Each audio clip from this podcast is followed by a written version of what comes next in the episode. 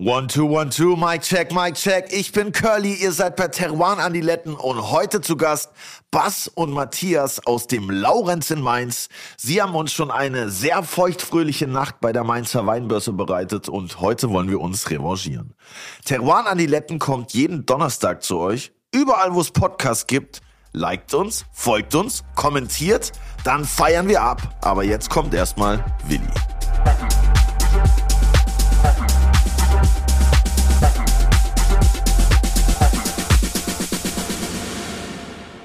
Auch ein herzliches Grüß Gott von meiner Seite. Ja, servus. Hallo Curly. Ich freue mich heute auf unseren Start. Heute ist nicht bla bla, lava lava Podcast äh, Start. Wir schalten nämlich jetzt direkt live per Telefon nach Rheinhessen. Festnetzschaltung. Und wie? Ich Ja, weiß nicht, gibt's da, gibt's da schon Handys? Keine Ich Ahnung. Werden wir gleich sehen. Wir telefonieren jetzt nämlich mit Johannes Hasselbach. Vom Weingut Gunderloch. Yep. Bonjour. Was geht ab? Curly und Willi hier von Teruan Adiletten. Wen haben wir am Apparat? Grüßt euch, hier ist der Johannes aus dem schönen Nackenheim, direkt am Fuße vom Roten Hang sozusagen. Oha, wir freuen uns sehr, dass Ist du das ein heute, Festnetzgespräch eigentlich? Ich glaube ja, Direkt aufs Festnetz? direkt aufs Festnetz nach Finde ich Nackenheim. super. Genau. Wie das halt geht technisch. Telefonieren, ja, das Nackenheim, halt. haben wir da guten Empfang schon, oder? Terroir geht alles. Ja, voll nice. Wir freuen uns, dass du Zeit hast für uns, weil vom Roten Hang kommt ja auch der neue Curly's Cubby, wenn ich das richtig Yeah. verstanden habe. Genau. Voll nice, voll nice. Ja, es ist ja nicht nur ein normaler Cubby, sondern es ist sozusagen ein große lagen cuvée cubby oder? Habe ich das richtig verstanden, Willi, Johannes?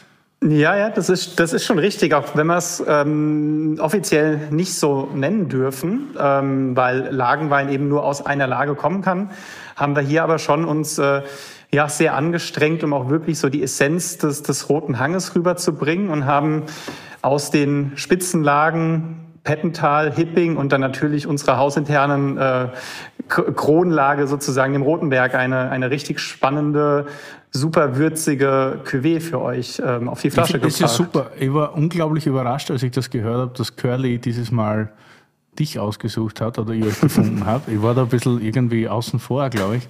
Aber jetzt freue ich mich umso mehr, weil ich deine Weine ja so gern mag und dass wir da noch ein Kabinett haben. Vielleicht erklärst du mal kurz so, äh, oder um mal alle aufzuklären wegen Kabinett und so weiter. Es glauben ja die meisten immer nur, dass sehr, sehr guter Kabinett von der Mosel oder von der Nahe kommt. Gibt es aber auch bei euch in Rheinhessen, weil es ja schon ein sehr spezielles Terroir ist dort in Nackenheim in der Gegend. Nicht der Rote Hang ist ja, also heißt ja nicht nur einfach Roter Hang, weil er rot ist, sondern es kommt ja von der Bodenformation. Erklär mal, wie das klimatechnisch und bodentechnisch ausschaut. Ja, genau. Also ähm, ich bin auch ein, ein riesengroßer ähm, Cubby-Fan von der Mosel und ich finde diese Vielseitigkeit einfach dieser Stilistik so, so atemberaubend, ein, einzigartig. Und äh, wie der Anruf äh, aus Berlin kam und sagt, hey Johannes, ähm, hast du nicht Lust, ein Cubby zu machen, habe ich mich natürlich extremst gefreut, weil ähm, das in unserer Geschichte hier natürlich schon immer eine, eine recht große Rolle gespielt hat. Der Rote Hang ist eigentlich wirklich bekannt, so gerade in der Vergangenheit, für seine hervorragenden ähm, restsüßen Weine. In der Vergangen äh, jetzt in der jüngeren Vergangenheit haben sich vor allem die trockenen Weine auch wieder in den Vordergrund gespielt. Aber es gibt halt tatsächlich recht wenige Weinregionen, die sowohl trocken als auch süß auf einem ähnlich hohen Niveau spielen können. Und da hab ich halt einfach das Riesenglück, hier eben aus dem Vollen schöpfen zu können mit diesen drei richtig spannenden Lagen. Und wir sind ja eigentlich hier in Rheinhessen schon eine recht warme Region. Und jetzt hat man auch noch im Hinterkopf, dass natürlich der 22er Jahrgang auch so ein richtig schöner Bombensommer mit schönen Temperaturen und, und ja, und viel, und viel Freibad quasi war. Und wird vielleicht erwarten, dass jetzt auch natürlich der Wein da dementsprechend auch so seine, seine warmen Kern quasi zeigen würde. Aber ich glaube, wenn ihr den Wein jetzt, ihr habt den ja schon probiert und ihr habt den im Glas, dass es einfach eine, eine extremst kühle, fokussierte Frucht zeigt. Und, und das ist halt das Schöne, unsere steinigen Böden hier direkt am Rhein. Wir haben kühle Nächte. Ähm, wir haben relativ warme Tage, aber nie so richtig heiß. Und da passiert das, diese ganze Reife, das, Aus, das Ausreifen der, der, der Trauben, der, der ganze Wachstum in den Weinbergen, das läuft halt alles sehr gezügelt und sehr geregelt ab. Und ähm, auch in so einem trockenen Sommer kommen die Reben eigentlich echt gut damit zurecht, weil wir sehr alte Reben bei uns hier im Betrieb haben. Und ja, wenn das dann, wenn man dann als, als Winzer oder als Vigneron draußen im Weinberg auch noch alles richtig macht, dann kann in so Jahren was richtig Cooles auch dabei rauskommen. Es ist nicht nur ein großer Lagen, es ist auch noch ein VA Win Kavi. Oh mein Gott. Ja, ich war ja sehr skeptisch, was der war zuerst so 21 nahe und dann 22 Rheinhessen, dachte ich so, hui, hui, hui. Genau. Aber als ich das probiert habe, es ist schon echt super, vor allem diese Würze gefällt mir so gut vom roten Hahn, was das so ja. mit sich bringt, so diese leichte, also es sind schon komplexe Kabinette und was mir auch sehr gut gefällt, ist, dass nicht so wieder so Papp pappensüß ist, sondern er ist wirklich, ist ja vom Restzucker wahrscheinlich nicht so ultra hoch, ja, und hat wirklich mhm. eine sehr vibrierende Säure. Äh, mir schmeckt das sehr gut. Ist aus drei Lagen jetzt, Pettental, Hipping und Rotenberg, stimmt das? Also aus allen genau. großen Lagen, die ihr so bewirtschaftet und habt? Genau. Und, äh, also, und jetzt, wir haben ja auch unseren, unseren, unseren Gutskabi, der ähm, quasi relativ paritätisch aus diesen drei Lagen kommt, aber für den Curly haben wir uns natürlich noch ein bisschen angestrengt und haben dann aus unserer ja, familienternen... müssen. Der trinkt alles, was Versteht sich von selbst. Haben dann da noch natürlich aus unserer, aus unserer Spitzenlage Rotenberg auch nochmal, das hat noch so ein bisschen Pfiff mit reingebracht. Genau das, was du eben angesprochen hast, diese, diese Würze, dieses, dieses Dunkle, was auch so ein bisschen da mit im Hintergrund schwingt. Genau das macht's halt auch nochmal spannend, dass wir da in diesen, ja, einfach diese Komplexität auch einfach ähm, abbilden können. Und im Restzucker tatsächlich ist er gar nicht so hoch. Der, der ist so bei knapp unter 30 Gramm und ist dadurch halt ja, einfach ja, ja. Okay. richtig cool zum, zum Schlabbern, sage ich mal. Aber auch. Ich dachte halt auch so, vielleicht auch für den Sommer ein bisschen geiler, wenn es nicht ganz so mega süß ist, weil wenn es so heiß ist, wie der Sommer dieses Jahr hoffentlich wieder wird, dann kann man da vielleicht auch ein Fläschchen mehr trinken. Ja, ein bisschen haben, weniger. Haben wir schon vorausgedacht quasi an den, ja, an den genau, kommenden ja, Sommer. Ja, absolut. Mörderisch. Wir freuen uns wie ein Wiener Schnitzel. Ja. Also ich zumindest. Auf jeden Fall. Wo er wahrscheinlich gut dazu passt. Das ist nämlich ein sehr cooler Speisenbegleiter. Ja. Auf jeden Zum Fall. Frühstück, Mittag und Abendessen. und heute wurde schon abgefüllt, habe ich gehört, ja? Ja, ja, wir haben auch schon, schon fleißig natürlich ähm, gefilmt und fotografiert und dass ihr das auch alle zu Gesicht bekommt. Aber genau, heute war der, der Magic Day, ähm, nachdem wir den Wein jetzt viele Monate im Fass begleitet haben, dann ihn heute endgültig auf die Flasche zu schicken und langsam ja. dann auf seine Reise zu geben. Ja, das war schon ein besonderer Moment, kann man nicht anders sagen. Ja, voll, ey. Ich freue mich, freue mich sehr, sehr, wenn ich die Flasche in der Hand habe und noch mehr, wenn ich sie aufmache. Und ja. Also, Curly, ab wann gibt's denn den Kabi? 23.04., 12 Uhr, 300 Kisten, A6 Flaschen, inklusive Goodies, die ihr bald erfahrt. Oder soll ich schon verraten, Willi? Nein, hervorragende Goodies. Ich würde da noch ein bisschen warten mit dem Verraten. Äh, geben uns das Ganze natürlich auf unserem Webshop www.terrorandadiletten.com. Jawollo! Also nochmal, 23.04., 12 Uhr, 300 Kisten. Let's go! Also gibt es noch abschließende Worte aus der wunderbaren, vom wunderbaren Roten Hang? Äh, ich, ich, ich freue mich auch, wie ein, wie ein äh, tief paniertes Schnitzel so dabei zu sein. Was, was geil war, was ihr vielleicht gar nicht, äh, habe ich ja gar nicht erzählt, aber wir haben echt ganz, ganz viel gewerkelt dieses Jahr an der, an, an, an der Zusammenstellung unserer anderen Weine. Und es war dieses Jahr, war, ist ein cooler Jahrgang, aber war echt nicht so einfach und hatten quasi unsere Entscheidung getroffen und genau in dem Moment, wo wir aufgestanden sind von unserem Verkostungstisch, der Benjamin, der Heiner und ich, kam dieser Anruf und ich habe gesagt, ey Jungs, ihr müsst nochmal alle zurückkommen. Wir fangen nochmal von vorne an. Und das war richtig cool. Und dann halt auch eben nochmal so richtig die, die, coolsten, äh, die coolsten Fässer aus dem Keller nochmal geschaut, was könnte da passen. Ja, und ich denke, das, was bei rausgekommen ist, da werdet ihr viel Freude mit haben. Auf jeden Fall. Danke Super auch nochmal an dein Team und an Klar. die ganze Gang, dass ihr euch nochmal die Mühe gemacht habt. Ich freue mich sehr und es hat sich auf jeden Fall gelohnt. Ja. Bald yes, können auch yes. die Leute da draußen das kosten. ja, cool. Super. Und du kommst, nach, kommst du auch auf die Weinbörse? Das äh, steht noch äh, auf ungewissen Blättern, aber ich, ich werde mich wahrscheinlich an Willis Fersen heften. Ich schau, Ach, mal, geil. schau mal. Vielleicht gibt es cool. ja schon das ein oder andere Sample auch auf der Weinbörse. Es kommt ja zur Weinbörse, oder? Ist das Weinbörse am 23.? Ja, genau. Curly's Kabi kommt am 23. Vielleicht kriegen wir da schon ein bisschen was zum Probieren auf der Weinbörse, ja, für alle Profis hier unter den Zuhörerinnen und Zuhörern. Das ist ja doch geil. Das kriegen wir hin. Hast du es dabei? Haben wir was dabei? Ich nehme gebe was mit. Ich bringe Okay, was, nimm mit. was mit. Ein, ein zwei. Flaschen habe ich noch. Also auf der Weinbörse gibt's was. Aber auch andere Sachen. Ja, nice, Johannes. Dann Sehr cool. sehen wir uns in der Zukunft. Und Ja, ich freue mich. ich freue mich auch. Liebe Grüße, liebe Grüße. Let's go. Euch noch einen. Tag. Ciao, ciao, macht's gut. Ciao. Geiles Telefonat. Curtis Kabi kommt. Wir haben Bock. Was für ein sympathischer Winzer. Bester Mann, oder? Oder? Ich lieb's. Und ich freue mich schon so auf den Kabinett. Ey. Und ich freue mich noch mehr, dass wir heute die beiden Boys, die uns damals so hofiert haben in Mainz, Mega. heute hier als Gäste haben. Den Nachtbürgermeister. Unter anderem, wir haben den Bass, also ich nenne ihn immer meinen holländischen Doppelgänger. Hervorragender Wirt und Sommelier. Und der andere ist der Nachtbürgermeister. Ich weiß auch nicht, wie der zu dem, also zu, wie der zu dem Titel kommt, weiß ich, aber ich weiß nicht, was der mit dem Laurenz zu tun hat oder beide. Das werden wir heute Auch klären. keine Ahnung, ob die Besitzer sind oder nicht. Das werden sie uns sicher alles erklären. Ich freue mich auf die Weinbörse und ja, und auf die und auf das Gespräch. Und ähm, ja, wir haben ja schon ein bisschen vorausprobiert gestern. und wir werden wahrscheinlich nach der Folge auch wieder probieren. Und ja, die Jungs haben einige geile Sachen dabei. Also, lassen. First, wir hatten noch nie Niederländer hier, oder? Nein, Das erste Mal, Premiere. ja, ja, ja. Ich habe auch schon ein bisschen was zusätzlich bestellt. Es gibt ein kleines Goodie während der Folge. Ich habe gehört, frittiertes. Klischee ole. Ole, ole, ole. Also rein mit den Boys. Hunger und Durst ist groß.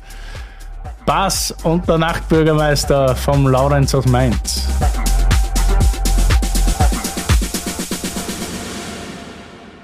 Super, dass ihr da seid, Jungs. Freut mich. Gut auch, dass wir gestern gesagt haben, wir trinken nicht mehr miteinander und sind hervorragend abgestürzt miteinander. ne? Also taugt mir auch. Wir sind ja nicht so, so weit auseinander. Äh, ja, Jungs, stellt euch kurz vor. Redet Ja. ein bisschen was. Ja, Wer klar. seid ihr? Was tut's? Wo kommt's her? Ja, ja servus. Äh, erstmal vielen Dank für die Einladung. Äh, richtig, richtig schön, dass wir hier sein dürfen. Wir haben auch äh, richtig Bock auf diesen Podcast und äh, wie du auch schon gesagt hast, wir sind auch ziemlich durstig. Ähm, ja, das Duo, das hier vor euch äh, hockt, ist ein Niederländer und ein, äh, Deutscher. Ich Kommst du aus den Niederlanden, Ich komme aus den Niederlanden. hört- hört man gar nicht, ne? nicht. Ah. Nein, nein. ich sage immer, ich spiele eigentlich, dass ich aus den Niederlanden komme, weil das äh, ist sehr, für den Verkauf sehr gut. Ich kann wirklich alle Deutsche was verkaufen mit diesem Akzent. Das funktioniert richtig, richtig gut. Nein, aber tatsächlich komme Aber für viel Geld auch, oder ja? für sehr viel Geld. Ah, für okay, sehr viel okay, Geld. okay. Ja, ja. Deswegen mache ich nur noch solche Sachen wie heute, so aus Spaß, weißt du. Ähm, naja, ich bin der Bass. Äh, ich komme aus den Niederlanden ursprünglich. Ich habe vorher äh, was ganz anderes gemacht, bevor ich zum Wein gekommen bin. Aber vielleicht kommen wir dann später mal äh, noch zu dieses Thema. Äh, rechts von mir äh, sitzt der Matthias. Und ähm, ja, wir sind da auch aus Namen des Laurens in Mainz, ähm, wo wir uns letztes Jahr kennengelernt haben während der VDP Weinbörse und äh, einen sehr lustigen Abend äh, ja, zusammen verbracht Das haben. ein Jahr oder zwei Jahre? Nein, das war letztes Jahr. Ein Jahr, Ja, oder? ein Jahr. Mir kommt schon vor, als wären es zehn Jahre, weil wir uns seitdem echt oft getroffen haben und da glaube ich wirklich schon eine sehr gute, kann man sagen, Freundschaft daraus gewachsen ist. Ja. Aus dem verrückten Abend. Ich glaube, da wird der Curly dann noch ein bisschen mehr erzählen, wenn er fertig ist mit ChatGPT, sein neues, Ein neues Hobby. sein neues Supertool. Er redet jetzt nur mit seinem Handy selber eigentlich. Das ist urgeil. Du bist ja quasi so ein bisschen mein Doppelgänger an einem an Deutschland angrenzenden Land oder aus einem an Deutschland angrenzenden Land. Ja, ne? So stimmt. Niederländer, Österreicher, Ja. Weinbar in Deutschland. Ja, Seit wann gibt es das, Laurenz? Das Laurens gibt es äh, das Restaurant, wir haben ein Restaurant und eine Weinhandlung. Das Restaurant gibt es seit 2015. Und ähm, ja, die Geschichte ist eigentlich so, Matthias kann das auch vielleicht ein bisschen besser erklären, weil der wirklich von Anfang an dabei war. Der war von 2015 an, äh, von, äh, von Gründung an dabei. Ich bin in 2018 erst dazugekommen. Ähm, ja, wie war das damals in 2015, Matthias? Ja, das war eigentlich ein ganz witziger Zufall. Ich habe äh, die Jungs Andreas, Christoph und, und Markus, die das Laurens gegründet haben um, und aufgebaut haben, über einen Freund kennengelernt. Der hat zu mir gesagt, du Matthias, ich habe da im Bekanntenkreis so, so drei Jungs, die wollen eine Weinbar öffnen und ja, vielleicht könnten die noch so ein bisschen Input gebrauchen, was sie so an, an Weinen überhaupt auf die Karte nehmen können. Und vielleicht kannst du die mal kennenlernen. Und so habe ich die Jungs kennengelernt. Wir waren uns von Anfang an relativ sympathisch und ich habe tatsächlich gemerkt, mh, hm, das ist eine gute Idee. Grundsätzlich Mainz hat sowas auch gebraucht, eine, eine coole Weinbar mit einem, mit einem guten Sortiment, weil obwohl Mainz ja mitten eigentlich mitten in den Weinanbaugebieten liegt, war es so mit den, mit den Möglichkeiten, abends gute Flasche Wein zu trinken, eigentlich eher begrenzt. Und äh, da war das Lauens eben eine gute, gute neue Ergänzung. Und ähm, ja, dann haben wir uns kennengelernt, haben so ein bisschen über das Konzept gesprochen. Richtig cooles Konzept. Angefangen hat das Ganze eigentlich damit, dass man Weine im Laurenz auch kaufen konnte zum Abhofpreis. Und wenn man die dort trinken wollte, hast du einfach ein 10er Korkgeld bezahlt. Also wenn du deinen Grauburgunder für 8 Euro gekauft hast, hast du den für 18 im Restaurant getrunken. Und wenn du ein großes Gewächs wenn du ein großes Gewächs trinken wolltest, dann äh, hast du eben da äh, deine 40 Euro plus, plus 10 bezahlt und konntest eine, konntest eine schöne Flasche äh, dir reindrehen. Ein geiles Konzept für alle Gäste, für den Wirten wahrscheinlich ein bisschen schwieriger finanziell. Aber wir haben jetzt eine kurze Störung. Keine Störung. Als wir bei Fite Gastro waren, mussten wir Geschenke mitbringen als Gäste. Bei uns in Berlin ist es anders und bei der Roa und Adiletten. Da bekommen unsere Gäste Geschenke. Oha. Und weil wir ja heute einen Niederländer auch als Gast haben, der unbedingt beschenkt werden muss Ja, und der großartig. Philipp Vogel die weltbesten Entenkroketten, Schrimpskroketten und Kartoffelkroketten macht, Alter, der. Jetzt hast du schon alles gesagt. gibt es hervorragende, was ist denn das? Dazu gibt es noch, pass Ja, auf. warte, komm mir ans Mikrofon. Hier haben wir die Shrimp-Kroketten mit äh, Mayonnaise mit äh, Zitrone. Wunderbar. Ne? Ich glaube, ja, das ist richtig. Ja, ja, das ist so, sehr richtig. Dann ja. unsere Variation, die Ente, Peking-Ente, äh, als Krokette mit äh, Häusin. Ja. Homemade Häusin. Und dann haben wir noch für vegetarisch so ein bisschen Kartoffelkroketten Ja. mit Blattsalat und einer Blatt, Blattsalatsoße. Das ist super. Ganz, ganz vielen Dank. Ich fühle mich sofort zu Hause hier. Ja? Der Ruck, super, das kann, heute kann wirklich nichts mehr schief Mega. gehen. Ja, mega. Ja, das Und das noch von unserem neuen Kitchen Impossible Star. äh, richtig, richtig, richtig. Danke, Willi, danke. War vorher noch. Mega. Jetzt Danke, hier. Philipp. Bitte schön, Und Team des Orania. Ja, Ja. ein bisschen, geht schon. Großartig. Super. Der Jens wird sich freuen, der ist aber gerade auf Malle noch am, am, im, Solange Sport, Jens im, nicht da ist, wird im gegessen. Geburtstagssportcamp. Deswegen waren wir heute so frech und bestellen uns was zum Essen. Wir werden auch so wenig wie möglich schmatzen. Guten Appetit, genießt es. Ganz lieben Dank. Super. Das ist wirklich hervorragend, Philipp. Danke. So, Bas, ich glaube, dann kannst du dich jetzt erstmal auf die Kroketten konzentrieren. Ja, dann kannst du mal kurz weiter erzählen. also ich steige schon eine schöne- Stunde wieder, eine Stunde steige ich wieder. Klischee-Podcast, gell? Österreicher Schnitzel, Niederländer Kroketten. ja, aber es ist, es ist wirklich so. Aber wir sind auch Weltmeister frittieren. So. Ich meine, jeder, was der kann. So, ja. ich, bin, ich bin sehr gespannt. Okay. Ähm, ja, Wir- wir machen da weiter. Wir erzählen. machen Ich weiter. erzähle Ja. die Geschichte noch kurz ein bisschen weiter. So, wir haben uns kennengelernt, wir waren uns super sympathisch und dann habe ich einfach den Vorschlag gemacht, Jungs, ich mache einfach mal ein paar Termine bei, mit Weingütern, die mir irgendwie nahestehen, mit, mit Freunden, Bekannten, wo ich mir vorstellen könnte, das könnte hier gut zu dem Laden passen. Und dann haben wir den ersten Termin gemacht, äh, das war damals beim, beim Kai Schätzel in Nierstein, waren noch ein paar andere Winzer äh, dabei, Winzerinnen, die Katharina Wechsler war dabei, der Albrecht Engel aus Flörsheim-Dalsheim und die hatten alle so ein bisschen Wein mitgebracht und ich hatte die Jungs mitgebracht. Und dann haben wir eine kleine Verkostung gemacht. Die kleine Verkostung ist so ein bisschen ausgeartet, weil die Jungs dann doch relativ schnell viel Spaß an den Weinen gefunden hatten und ähm, dann war das so, war das so der erste Schritt. Haben wir gesagt, okay, die Weine könnten was sein, die Weine könnten was sein. Und dann haben wir ganz vorsichtig eingekauft. Mal da sechs Flaschen, äh, dann war was anderem waren wir ganz wild. Dann, gesagt, dann nehmen wir jetzt mal 30. Und ähm, so hat sich das langsam, langsam aufgebaut. Wir haben noch ein paar mehr Winzer besucht und das Portfolio ist immer weiter gewachsen. Und ähm, ja, dann haben wir relativ schnell gemerkt, die Mengen, die wir da eingekauft Ich haben. muss da jetzt kurz einhaken, weil so, du machst deinen Namen ja alle Ehre. Ich nenne dich ja Bürgermeister der Nacht, weil du immer irgendwie alles organisierst. Und du hast da, da waren vier Leute, die wollten eine Weinbar aufmachen und die fragen Drei. dich, oder drei, und die fragen dich, beziehungsweise andere sagen, willst du den Jungs nicht etwas unter die Arme greifen? Also, und dann fährst du mit denen zu den Winzern, also bist du ja wirklich, was machst du eigentlich? Ich meine, warum fragen die Leute dich wegen Wein? Also eigentlich, eigentlich bin ich Jurist ähm, Ah, und hab, okay. bin zum Studieren nach Mainz gekommen und Mainz ist natürlich äh, der Horror für jeden Weinliebhaber beziehungsweise der Segen, denn du hast alle Weinbaugebiete in Deutschland, alle spannen eigentlich vor der Haustür. Das heißt, während meine Kommilitonen irgendwie in der Vorlesung saßen und sich Verwaltungsrecht oder Strafrecht angehört haben, habe ich mich in mein Auto gesetzt, bin mal in den Mittelrhein gefahren, bin in den Rheingau gefahren, bin nach Rheinhessen gefahren, in die Pfalz, habe Winzer besucht äh, und habe mich mit denen ausgetauscht, habe Wein probiert. Äh, die dachten bestimmt häufig auch, was ist das für ein Vogel? Warum ist der jetzt zwei Stunden bei mir, löchert mich mit irgendwelchen Fragen und äh, geht dann mit äh, drei, vier Flaschen einfach nach Hause. Äh, aber so hat sich das einfach entwickelt. Ich habe da immer großes Interesse für gehabt und so sind dann eben Freundschaften entstanden und so lief das immer mein Studium und die Weinleidenschaft, das lief, lief immer so parallel nebenbei. Und ich hatte immer schon so das Gefühl, es wäre doch cool, mal so eine Weinbar aufzumachen und, und selbst irgendwie ein cooles Sortiment zusammenzustellen. Hatte aber, ja, hatte nicht die Eier dafür, irgendwie das selbst zu machen und hatte natürlich auch immer das Studium, wo ich so dachte, das willst du ja eigentlich auch vorantreiben und, und fertig machen. Und dann kam eben genau diese Möglichkeit mit den Jungs gemeinsam, mhm. sozusagen, ich sage immer, ich bin sozusagen der freie Mitarbeiter im Laurenz. Also viele Leute denken eigentlich immer, ja, der Matthias, also es gibt, glaube ich, nicht wenige, die jetzt draußen überrascht sind, wenn ich sage, mir gehört das Laurenz nicht. Ich äh, habe auch keine Anteile vom Laurenz. Ich bin wirklich freier Mitarbeiter. Ich habe den Jungs Rechnungen geschrieben und Stunden abgerechnet äh, für das, was ich, was ich rund um den Laden gemacht habe. Natürlich liegt der Laden mir extrem am Herzen. Also das ist, wenn, wenn irgendwas nicht läuft oder so, dann beschäftigt mich das auch und dann versuche ich auch mit irgendwelche Lösungen zu finden. Hausmeister zwischendurch mal. ja, da hakt manchmal so ein bisschen an den handwerklichen Fähigkeiten, aber gerade wenn es um die Getränke geht, zum Beispiel da äh, bin ich natürlich immer mit Rat und Tat zur Seite. Und ja, und dann kam irgendwann äh, der Bass dazu und hat mir dann auch so ein bisschen die Möglichkeit eröffnet, dass ich mich ein bisschen zurückziehe. Bass macht jetzt mehr äh, auch im Weineinkauf, in der, in der ganzen Kommunikation mit den, mit den Winzern, mit den Händlern.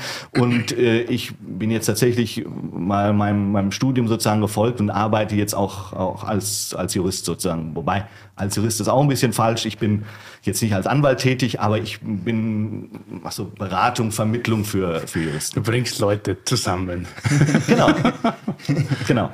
Ähm, es ist ganz lustig, dass du das auch sagst, weil grundsätzlich, es war schon, als ich so in der Schule noch war, hatte ich immer so mein, mein, mein, mein Traumjob war immer äh, Fußballspielerberater irgendwann mal zu werden. Das fand ich irgendwie total cool ähm, und habe das auch immer irgendwie äh, so neben dem Studium immer verfolgt und versucht da so reinzukommen, aber irgendwann festgestellt, dass es, wenn du nicht aus dem Fußball originär kommst, relativ schwierig ist, da reinzukommen und ähm, ja, dass es schon auch ein sehr spezielles Geschäft ist.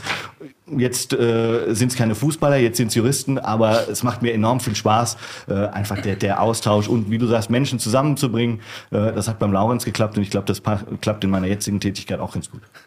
Super. Juristenberater, ja. ist gut. Mir war das tatsächlich, bevor ich damit angefangen habe, auch gar nicht bewusst, dass es tatsächlich diese Spezialisierung gibt, nur ähm, Berater, Vermittler rein für, für Juristen zu sein. Ich dachte, das machen Berufsberatungen einfach mit, aber die Agentur, für die ich arbeite, wir haben drei Büros in Deutschland, sind also auch relativ groß. Wir machen wirklich nur Juristen und, und Steuerberater. Nice.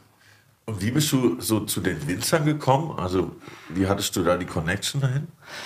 Ja, ich wie gesagt, ich habe mich während dem Studium einfach ins Auto gesetzt, bin hingefahren und habe einfach Weingüter besucht, die mich interessiert haben. Ich habe irgendwo drüber gelesen. Das war ja damals noch gar nicht so. Ich habe 2005 angefangen zu studieren. Damals war das ja noch nicht so mit, mit Instagram und, und Social Media, dass du irgendwie ständig irgendwelche Flaschen irgendwo gesehen hast, sondern du hast halt irgendwo klassisch was gelesen und ähm, dann habe ich gesagt, jetzt will ich das auch probieren. Und dann bin ich da hingefahren und dann hat mich eben auch interessiert, warum schmecken manche Sachen so und warum schmecken manche anders.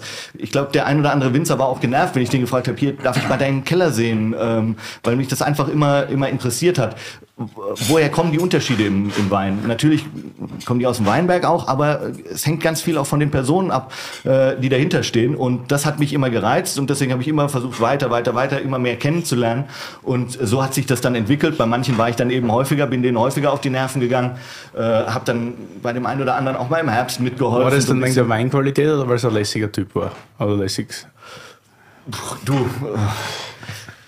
Ah, also ich würde sagen, Wein steht natürlich schon auch immer im, äh, im Zeichen. Aber äh, klar, also das gehört immer beides dazu. Ne? Und ich glaube, die Erfahrung hast du auch gemacht. Es gibt eigentlich relativ wenig Winzer, die, un, die nicht so umgänglich sind. Also es ist eigentlich, Winzer sind grundsätzlich erstmal ein sehr umgängliches Völkchen.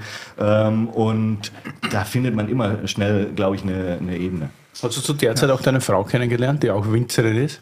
Die habe ich tatsächlich ein bisschen später kennengelernt.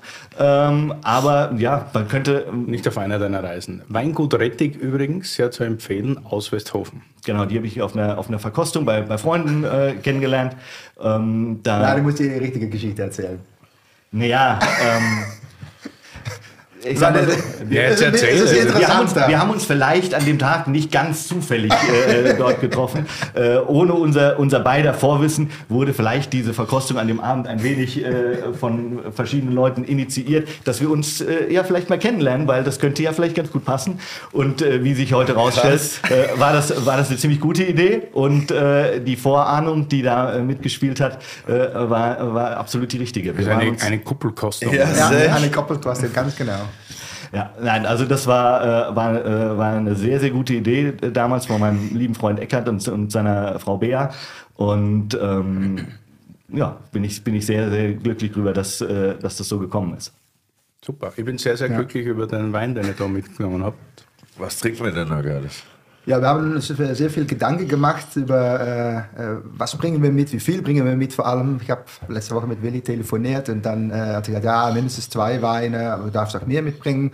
Da habe ich mit Matthias getroffen am Sonntag und was gegessen, äh, ein bisschen äh, gekocht, ein bisschen Wein getrunken und dann konnten wir uns eigentlich nicht so richtig, richtig entscheiden. Und wir haben echt eine absolut bunte Mischung dabei.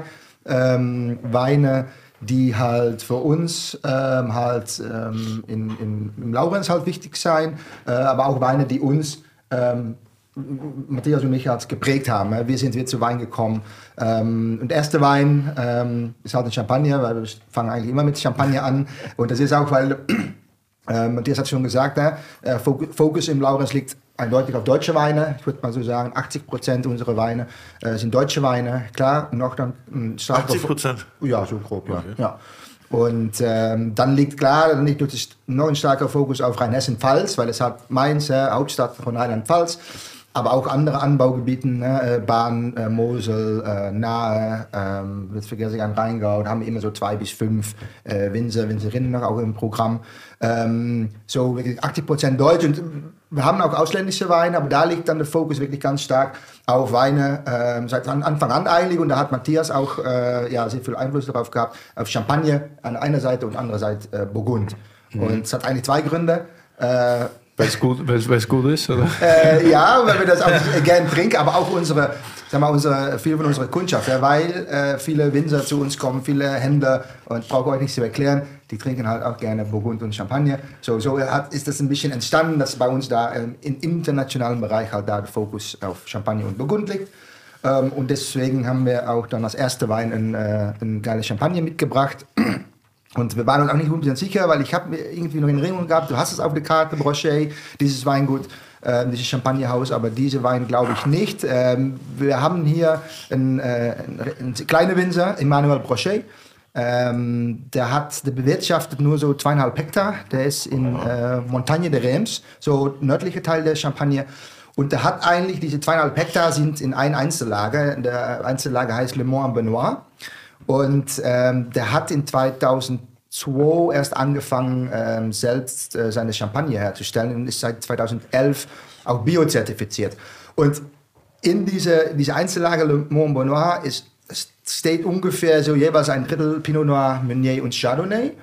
Und ähm, sein klassische, was sein, sein Le Mont Benoit ist dann auch meistens ein Cuvée aus diesen drei Rebsorten. Und äh, der macht aber auch zwei Jahrgangs-Champagner. Äh. Einerseits den äh, Haute Chardonnay, was wir hier im Glas haben, und dann noch den Haute Meunier. Und das kommt dann wieder aus einer mini-mini-Parzelle innerhalb dieser Le Mans Benoit. Und die Parzelle ist, glaube ich, 0,25 Hektar oder so. Muss ich mal kurz nachschauen gestern. Und ähm, ja, reiner Chardonnay, ähm, nicht spontan vergoren, äh, weil der hat gesagt, so, der will das immer schon ein bisschen steuern.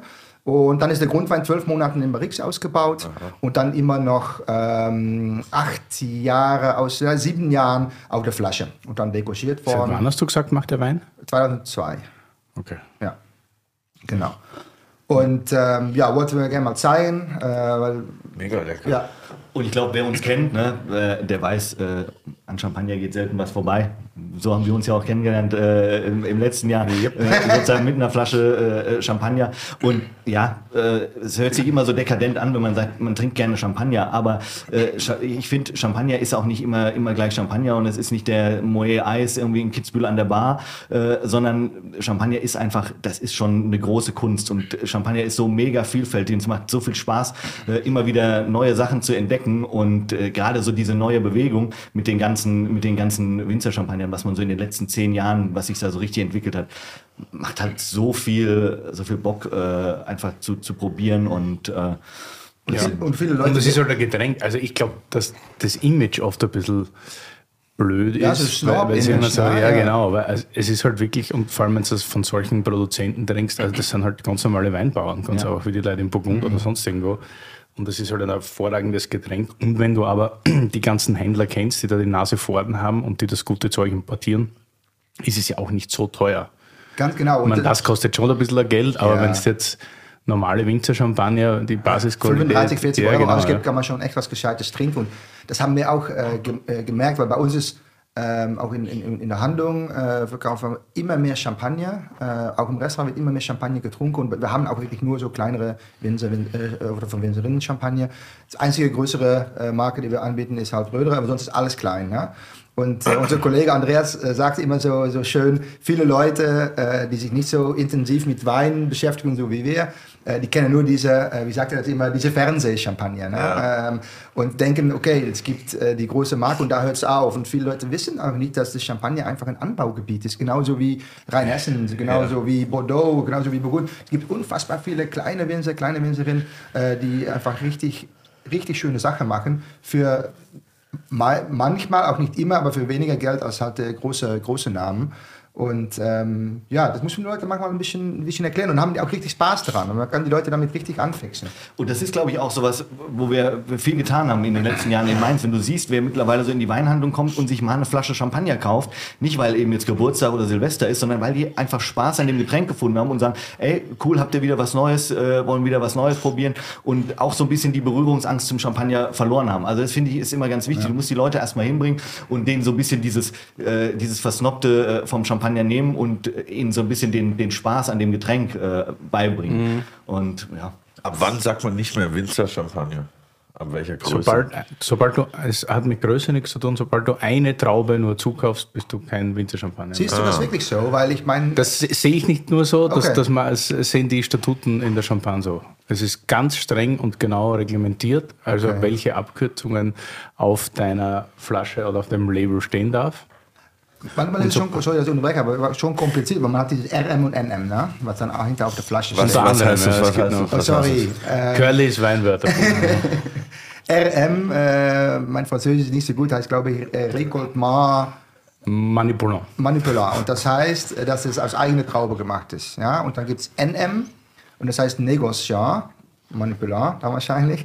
Und da sind die Trauben zugekauft. Okay. Aber es gibt auch so kleinere Betriebe, äh, die, die auch manchmal einfach Trauben zukaufen. Manchmal kann es auch von, von, Familienmitglied sein, ne? von, von Bruder zum Beispiel. Das ist immer noch NM, aber dann gehört es nicht mehr zum Winzer-Champagner. Na, es ist dann kein, okay. es ist kein, ja. Ja, das ist eben Okay. gerade gerade dieses dieses Problem in, in Frankreich. Das hast du ja häufig durch die Erbfolge, durch äh, wenn wenn es da wenn es dazu kommt, äh, dass dass das Weingut so ein bisschen aufgeteilt wird, dass dann tatsächlich in der in der Familie irgendwie ein paar Weinberge gehen an den Bruder, obwohl der eigentlich gar keinen gar keinen Weinbau betreibt, macht was anderes. Ähm, aber die. Trauben muss ja irgendwie, wenn der trotzdem weiter in dem Betrieb sozusagen äh, verarbeitet und dann müsst ihr das irgendwie intern zukaufen. Das führt teilweise zu ganz wilden Konstrukten auch. Krass. dann äh, gibt es da auch so ein bisschen diese, diese Bezeichnungsthematik. Ja, und Umbenennungen etc. Ja, das gibt es bei ein paar Weinküter gerade, dass die auch irgendwie den Namen, also nur Vornamen umnennen, Umfirmierung und so weiter und so fort. Ja. Aber am Ende des Tages geht es darum, wie verarbeite ich meine Trauben, Klar. wie schaue ich auf meine Trauben. Klar. Und dann geht es auch um schmeckt oder schmeckt nicht. Und ich glaube, das schmeckt sehr gut. Und vor allem ähm, Passt sehr gut zu den Zu den Kroketten. Krokette, ja, ganz voll. genau. Richtig gut, oder? Ich habe jetzt mit der Garnele-Krokette, und ich sage es wirklich nicht gern, weil ich bin schon auch stolz auf meine Heimat. Aber das sind richtig, richtig gute Kroketten. Ne? Und, äh, ich hab auch wirklich- ja, ja, ja, ja, und ich habe wirklich nicht gedacht, äh, vor allem auch diese Garnele-Krokette, ich liebe die, die sind nicht so bekannt, weil die meisten, die an die Niederlande äh, gehen, essen entweder ähm, Rindfleisch oder Kalbskroketten. Ähm, ja, die Garnele-Kroketten sind wirklich super. So, nochmal ganz lieben Dank dafür. Ja. Mega.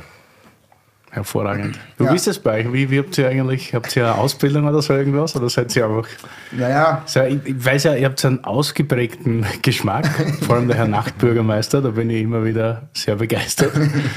Äh, wie, wie, wie, wie seid ihr zum Wein? Was war so die Initialzündung? Also bei dir war es vielleicht wirklich das Studium, bist du daran oder war es mal irgendein Weinerlebnis? Initialzündung war, glaube ich, tatsächlich schon, schon deutlich früher. Ähm, vielleicht, auch, vielleicht kommt da tatsächlich auch meine, meine Liebe für, für Schaumwein her. Meine Mutter erzählt zumindest immer die, die Geschichte. Meine Eltern haben einen Tag vor meinem Geburtstag Hochzeitstag. Meine Mutter lag damals im, im Krankenhaus, als sie mit mir schwanger war. Und mein Vater kam ins Krankenhaus mit einer Flasche Champagner. Und hat, haben sie gesagt, jetzt ist bald soweit, wenn wir jetzt noch ein Glas, wenn wir heute anstoßen, das, das macht dem Kind Kind auch nichts mehr, sozusagen. jetzt sieht man, was daraus geworden ist. Ähm, äh, also meine Mutter erzählt über die, die Geschichte, eigentlich sind wir schuld, dass du, dass du so eine Leidenschaft äh, für, für Wein entwickelt hast. Und das war tatsächlich so, mein Vater ist ein großer Weinliebhaber und ähm, hatten, hatten einen schönen Weinkeller und das war immer, wenn wir Gäste hatten, wenn, wenn Weihnachten war, wenn Silvester, mussten immer auch Weine rausgesucht werden zum, zum Essen.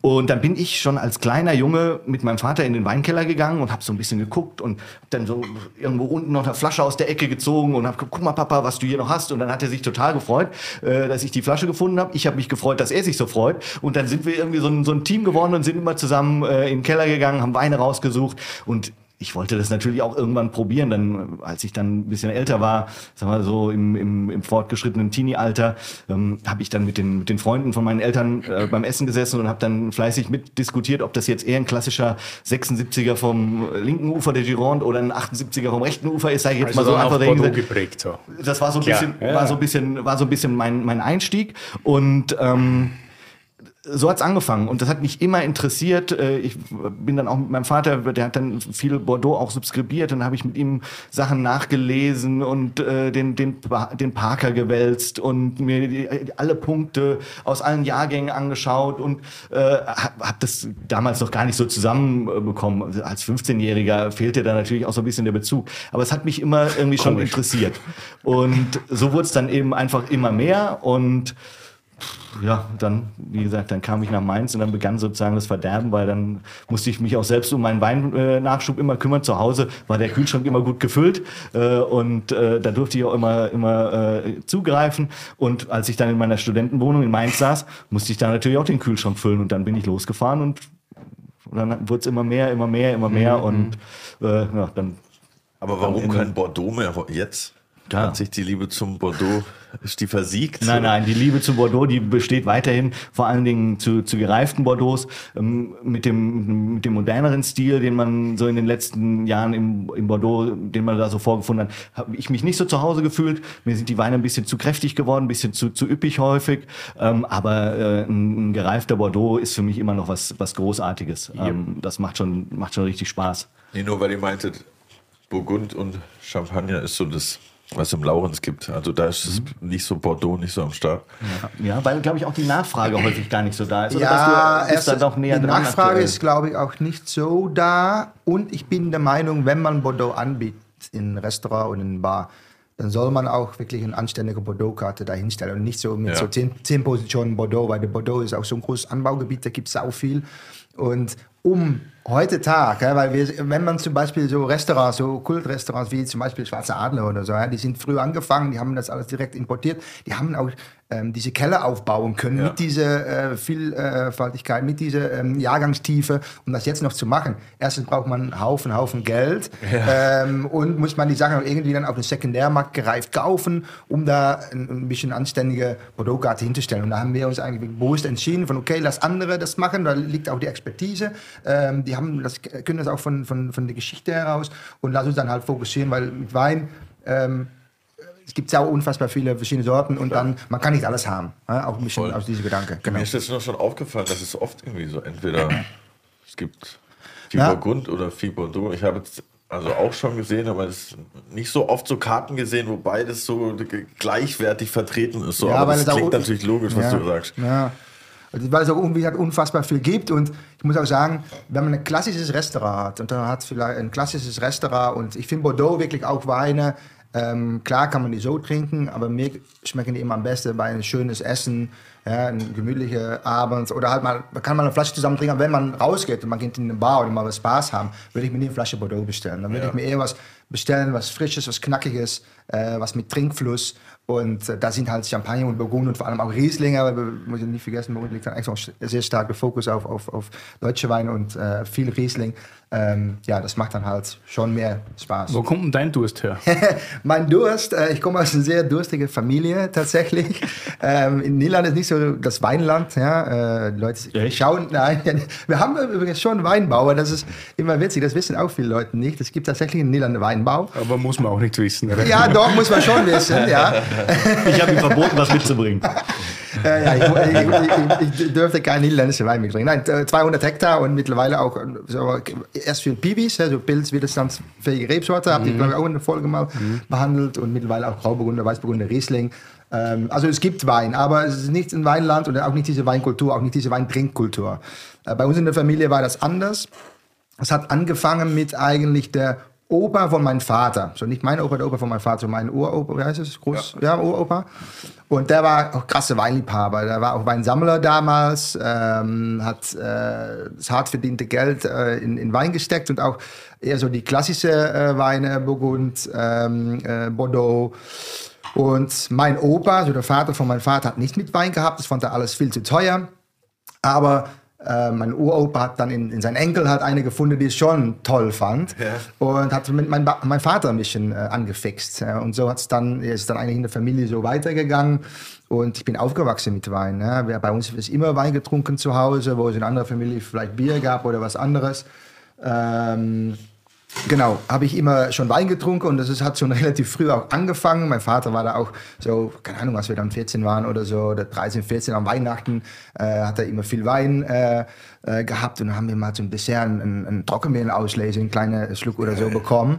Äh, so was Süßes. So hat es bei mir angefangen und ähm, ja, dann hat er mir so richtig angefixt und haben wir viele Weine zusammen getrunken. Dann, es gibt noch meinen Onkel, meinen Patenonkel, äh, der Marcel, und äh, der ist äh, auch nur dazu gekommen. Haben wir so diese Weindreieck zu dritt gehabt und haben wir viel probiert. Wir haben auch so Weinreisen gemacht, waren sehr viel auch in, in Österreich unterwegs und ähm, Also schon so richtig into it. ja, ja, auf jeden Fall, auf jeden Fall. Ich habe auch nicht diese, ja, als ich jung war, bin ich auch mal feiern gegangen und habe ich mal einen, einen, einen Bacardi Cola oder so getrunken. Ähm, aber ich bin wirklich, ich habe mir lieber einfach einen schönen, schönen Wein aufgemacht mit meinem Vater. Wie langweilig das klingt, als wir 16 waren äh, oder 17, habe ich auch oft mit meinem Vater einfach am Samstagabend eine Flasche Wein getrunken. Aber Und- voll ähnlich eure. Ja, ja, genau, So, du hast den Parker gewälzt mit 15 und du warst auf Weinreise in Österreich. Ja, ja. Und ja, das ist einer der Gründe, glaube ich, auch, dass wir uns so gut verstehen. Ja, ich glaube auch. Ja, und, äh, aber ja, beruflich kam es dann erst viel, viel, viel später, ja, weil ähm, ja, ich habe dann irgendwann Abi gemacht und dann kommt der Punkt, okay, ich, will, äh, ich muss vielleicht was studieren. Wir kommen aus, wir haben immer, wir kommen aus einer Unternehmensfamilie, wir haben immer Optikergeschäfte gehabt in der Familie. Und eigentlich war es dann schon so von, okay, der älteste Sohn, ich habe noch zwei Geschwister, zwei Coole jüngere Brille Geschwister. übrigens. Dankeschön. das ist übrigens die letzte, letzte Brille, die von diesem Laden kommt, weil mein Vater ist äh, offiziell in Rente gegangen äh, im Juli letzten Jahr. krass. Und dann bin ich noch schnell in der Heimat gefahren, habe dann drei Brillen gekauft mit Familienkondition. Smart. dass ich mehr Geld dann übrig habe für. Wein. Ja, so denken die Niederländer, ja. Genau. Ähm, ja, auf jeden Fall ähm, habe ich dann schon relativ früh entschieden, von, haben, als ich 16 war oder so, haben wir da schon Gespräche darüber gehabt mit meinem Vater von, hey, wollt ihr, wollt einen von euch oder wollt ich das, die Firma übernehmen?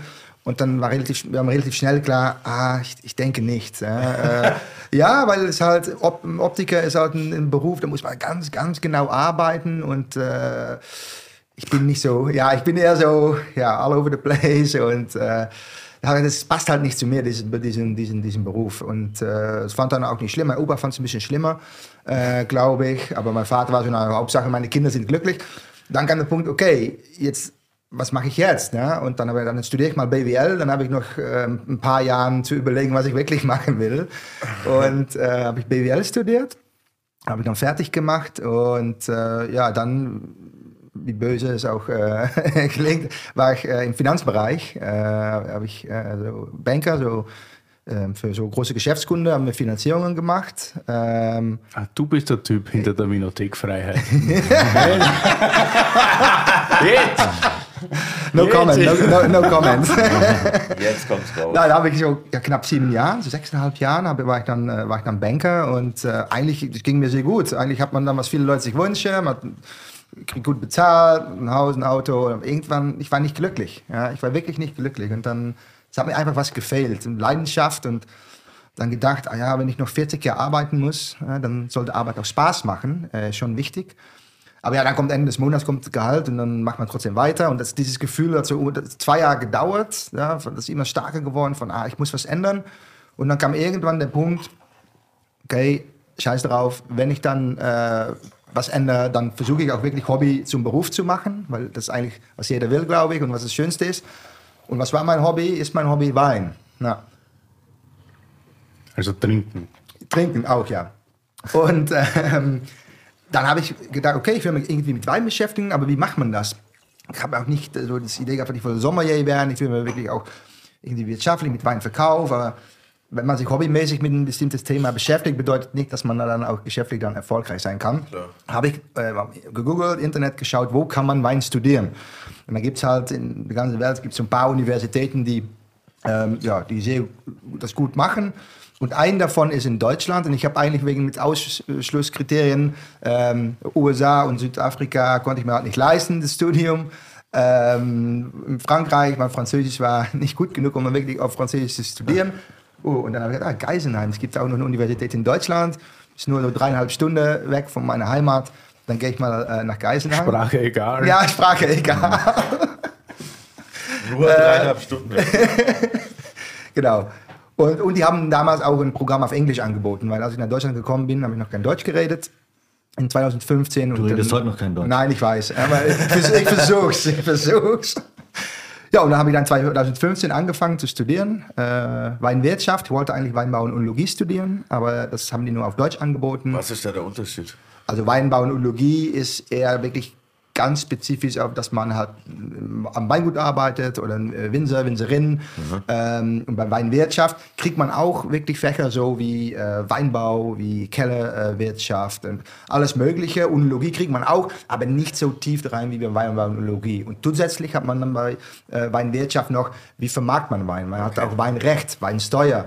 Äh, was sind die wichtigsten Weinmärkte der Welt? Wo fließt die ganze Wein hin? Weil was wir hier trinken zum Beispiel, das ist schon, finde ich, auch immer wichtig zu sagen, was wir hier trinken heute und eigentlich in jeder Folge, das ist weniger von ein paar Prozent der Weinmarkt. Äh, der meiste Weinmarkt, wirklich wahrscheinlich so 97, 98 Prozent, ist wirklich Fassware, äh, große äh, Millionen, äh, ich sage Industrieweine. 98 Ja, ja, easy, ja, ja. Oh, echt Genau.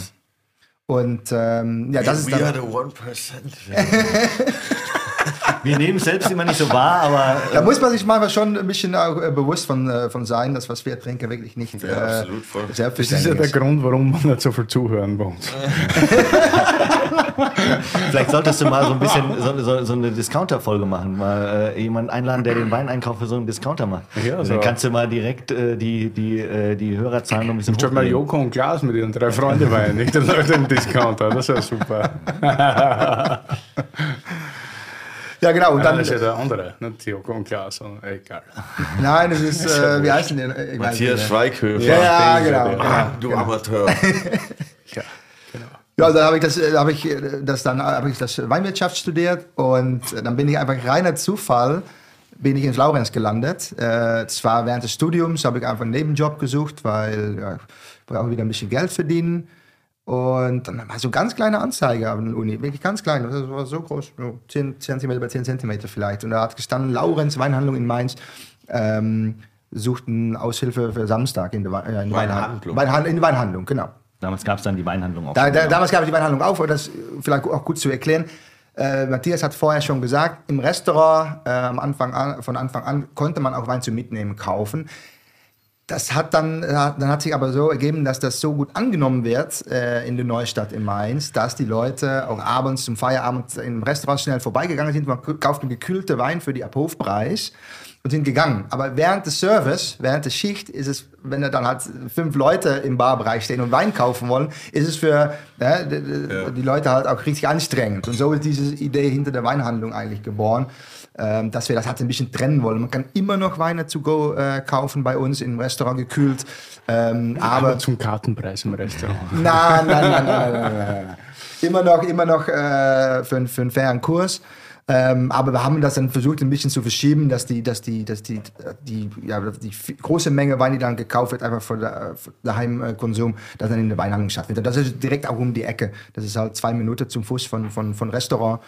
Und äh, ja, da habe ich dann am Samstag angefangen als, äh, als Aushil Aushilfe. Und ähm, ich erinnere mich noch eine sehr äh, lustige Geschichte. Äh, als ich dann, äh, ich habe dann beworben mit äh, einem der, der Inhaber, Christoph. Ähm, und habe ich mich da beworben und äh, na okay, dann war es noch hier Rombach damals. und, ähm, gut, da habe ich angefangen, da habe ich morgens gedacht, ah, sieht alles schon ein bisschen schick aus, was soll ich anziehen? Es war Ende, ich glaube Ende April. So, ich habe äh, während der Weinbörse habe ich mein fünfjähriges Jubiläum, muss ich mir vielleicht nochmal extra feiern. Und ähm, was soll ich anziehen? Ich will nichts, also casual smart angezogen, komme ich da in eine Weinhandlung und es war relativ warm und da kommt äh, der Christoph äh, angelaufen und ich sage so, ja, Herr Rombacher, ist es so okay? Ich habe überhaupt nicht gefragt, gibt es hier einen Dresscode und so? Und da hat er mir gesagt, was? Mir ist wirklich egal, was du anziehst, Hauptsache du verkaufst viel Wein. Und da habe ich gedacht, dieser Typ bin ich sympathisch, hier will ich arbeiten.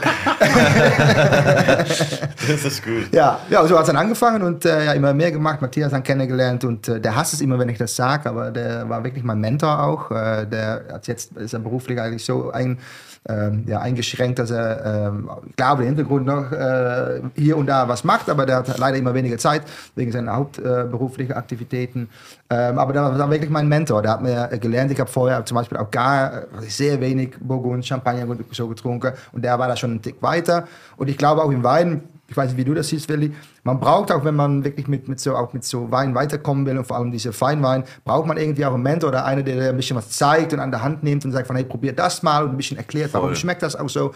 Ja, und das war bei mir, äh, wie gesagt, obwohl er es nicht mag, war, war das hier der Mentor. Ich war der Padawan und äh, er war der Jedi. Ja. Ich finde auch das ja. mega wichtig, dass man jemanden hat, der da hier und da mal einen Anstoß gibt und sagt, ja. probier und das. Dass man offen ist, dass man da viel annimmt, weil ja. meistens lernt man da sehr viel. Ja. ja, und es geht ja gar nicht um, um irgendwie Mentor oder Lernen oder irgendwas. Für mich war einfach super schön, ähm, auch jemanden zu haben, der so ja, ein bisschen ähnlich denkt wie ich und einfach die Leidenschaft auch teilt. Ne? Das ist, der Bass sagt das immer äh, ganz gern, wir, ein Stück weit ist Wein ja auch manchmal ein bisschen ein einsames Hobby, weil es gibt schon viele, die damit nichts, nichts anfangen können. Ich weiß ja, im, im Studium damals, wenn ich zu meinen Kommilitonen gesagt habe, wie sieht es denn aus heute Abend gehen wir hier schön ins Weinhaus Blumen zum Roland, trinken eine schöne Flasche Wein, haben die mich angeguckt und gesagt, bist du bescheuert? Heute Abend ist Happy Hour im Sausalitos. Natürlich Normal. gehen wir irgendwie Cocktails trinken und danach gehen wir noch in den Club.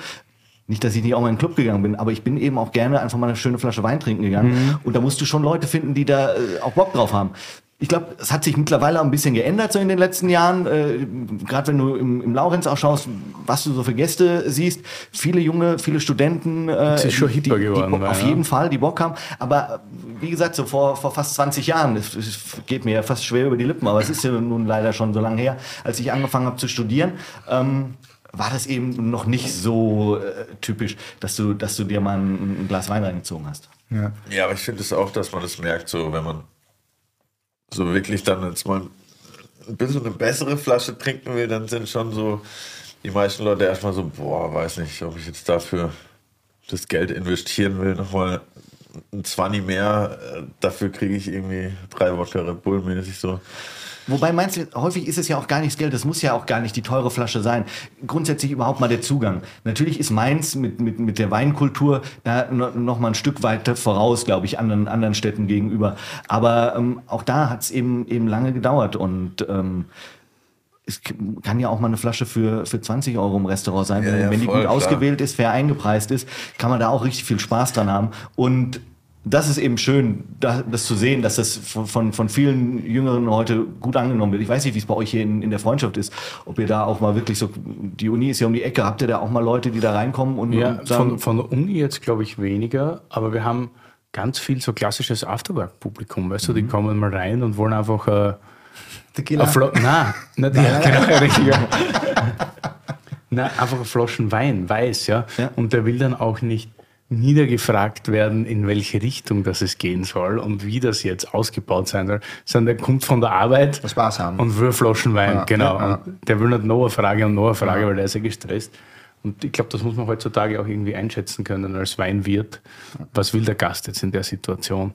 Aber ja, es gibt da einfachere, jüngere Leute, vor allem die Wein gern trinken heutzutage, die auch gern ein bisschen mehr Geld dafür ausgeben und die halt, glaube ich, auch ein bisschen mehr nachdenken drüber, was trinken sie Ja, ich glaube, oder mit was betrinke ich mich jetzt. Ne? Ja. Aber was ich fragen wollte bei euch in Mainz, ist es, äh, habt ihr eigentlich nur Locals oder ganz viel? im Restaurant. Ja. Na, wir haben klar auch viel Locals, aber auch viele Leute aus Frankfurt, äh, Wiesbaden, weil da gibt es sowas eigentlich nicht. Ja, na klar, da gibt es schon Restaurants und so, aber ähm, bei uns halt, vielleicht für, kurz für Leute, die den Laden nicht kennen, Laurenz ist so, ähm, von der Küche her ist es schon, ähm, ist es, ja, wie würde man beschreiben? Was gibt's Schon- denn zu essen?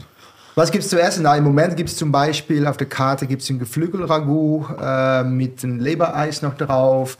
Ähm, dann gibt es ähm, Wild. Wir haben auch hier in, in Saison sehr viel Wild. Wir haben einen eigenen Jäger, der für uns. Äh, echt? äh, ja, ja, genau. Was heißt ein eigener Jäger? Wir haben, äh, wir haben Andreas, nein, nein, wir haben einen Jäger angestellt. Nein, nein. Andreas hat eine Bekannte, äh, der Volker, und äh, ja, die äh, betreiben eine ziemlich große Jagd und ähm, ja, seit Anfang an eigentlich verkaufen die das Fleisch, was die, was die halt, was auf die Jagd dann rauskommt, verkaufen die an uns und da machen wir sehr viele Gerichte damit, so Reh, Hirsch, solche Sachen, ähm, Wildschwein, ähm, das gibt's. Ja, ich würde ich würd Es ist eigentlich so eine, eine modernere, moderne- ja, aber schon echt, ich würde nicht sagen Fine Dining, aber auch kein Wirtshaus, ein bisschen dazwischen. Aber in eine total lockere Atmosphäre und ähm, so, wie gesagt, so viele Locals, viele Leute aus Frankfurt, viele Leute aus Wiesbaden, aber auch sehr viele internationale äh, Gäste. Ähm, ich glaube, dass ein großen Teil das auch kommt wegen, auch wegen der Weinkarte. Ähm, wir haben sehr, so viele Leute aus Skandinavien und ähm, ähm, ja, die lieben halt, die lieben halt Wein, auch schon viele Weinleute, weil ja, wir sind, wir sind mitten im Wein, Wine Country. Ähm, Winzer bringen ihre Händler mit. Ähm, eigentlich total gemischt, aber auch Studenten. Schicken die Leute vorbei, Ja, genau, ja. junges Publikum aus der Neustadt auch. Ich meine, bei uns ist im, drin im Laden ziemlich klein. Ich meine, ihr wart dort, so 35 Sitzplätze. Ähm, Im Sommer draußen haben wir dann schon eindeutig mehr Fläche, so 80 Sitzplätze. Und da kommt es wirklich auch vor, dass, äh, dass die Terrasse voll ist mit so jungen Leuten aus der Neustadt, hier mal Schorle. Und das finde ich auch das Tolle an, an unserem Laden, dass es total gemischt ist. Man gibt einen Tisch, der trinkt ein, ein, ein, äh, ein Tisch trinkt halt einen Romane Conti oder halt äh, ein, ein, richtig, ein, ein Riesling im, im dreistelligen Bereich. Ähm, neben, nebenan hockt äh, viele Studenten und trinken ihre Schorle. Und das finde ich, diese Mischung, das macht auch die Atmosphäre. Und das fand ich bei dir auch so cool, genau wie du es vorher gesagt hast. Nachdem der eine gestern nach Killer gefragt hat. du? Fand ich, ja, fand ich auch lustig. Ja, ich Äh, auch, ja. I would like a, Aber- have a tequila. aber Nein, wir haben einen Schnaps. ja, fand ich cool. Aber das ist ja das Coole. Ja. Also das ist, macht am meisten Spaß, wenn du merkst, dass so urbanes, Genau. komplett durchgemischtes Publikum. Genau, weil, weil nur so Weinleute, ganz ehrlich, das finde ich manchmal auch echt anstrengend. Wir haben einen Laden reingeht und da hocken nur so Weinleute und dann wird nur über Wein geredet. Und dann, Super Das ist anstrengend. super anstrengend, ja. Und man braucht diese Mischung aus einfach Spaß, äh, Low-Key und ich glaube, da haben wir eine ziemlich gute Mischung gefunden, dass jeder da bei uns äh, zurechtkommt. Habt vom ihr, habt ihr wenn ihr so, so nahe am, am Weingebiet seid, oft ein bisschen so eine mehr sensible Stimmung, was Preise betrifft? Ja, klar. Weil ja jeder natürlich die Abhofpreise kennt und jeder Winzer verkauft klar, ab Hof. Klar. Das ist ein Riesen, ist Riesenthema. schon ein Riesenthema, auf jeden Fall. Dass die Leute dann sagen, boah, ist ja voll teuer ist die Flasche, ich kann die Genau. auch beim Winzer direkt tun. da Ja. fahre ich zu meinem Winzer und kaufe mir die Literflasche für 6 Euro. Äh, da muss ich doch jetzt hier nicht für 30, 40 Euro eine Flasche Wein kriegen. Das ist schon so. Äh, und weil die Leute häufig eben auch schon mit dem Wein ein bisschen mehr aufgewachsen sind. Ne? Es ist einfach in der Region, äh, Ja. in der Kultur so ein bisschen drin. Ich sage mal, Mainz ist eigentlich die krasseste Alkoholikerstadt. Wenn du samstags bei uns jetzt im Sommer in die Stadt gehst, wir haben, wir haben, wir haben einen richtig schönen Wochenmarkt. Ähm, und der ist samstags gibt es dort einen Ausschank von, von Mainzer Winzern äh, und das Ganze nennt sich Marktfrühstück. Das heißt, du gehst an, an, den, äh, an den Metzgersstand, holst dir da ein Stück warme, warme Fleischwurst und ein, und ein Brötchen, isst es und dann gehst du zu dem Weinstand und äh, holst dir eine Weinschorle oder ein Glas Wein und dann bist du auf dem Markt, triffst Leute und trinkst da. Und das ist mittlerweile zu einem riesen Event geworden. Da kommen wirklich tausende Leute. äh, Keiner an kauft den, mehr ein, jeder an den. Samstagen vor. Ja? ja. Und dann ist es aber auch so, dann triffst du jemanden, hast du eine Chance Schorle in der Hand, denkst, ah Mist, ich brauche aber noch äh, Salat und Kartoffeln. Dann gehst du schnell zum Gemüsestand, stellst dich mit deiner Schorle in der Hand, stellst dich an, holst schnell äh, deine, deine Einkäufe und dann Vergesst gehst du dann, zurück. verge- vergesst dann seine Einkaufe wieder, weil er einfach zu viel Schorle getrunken hat.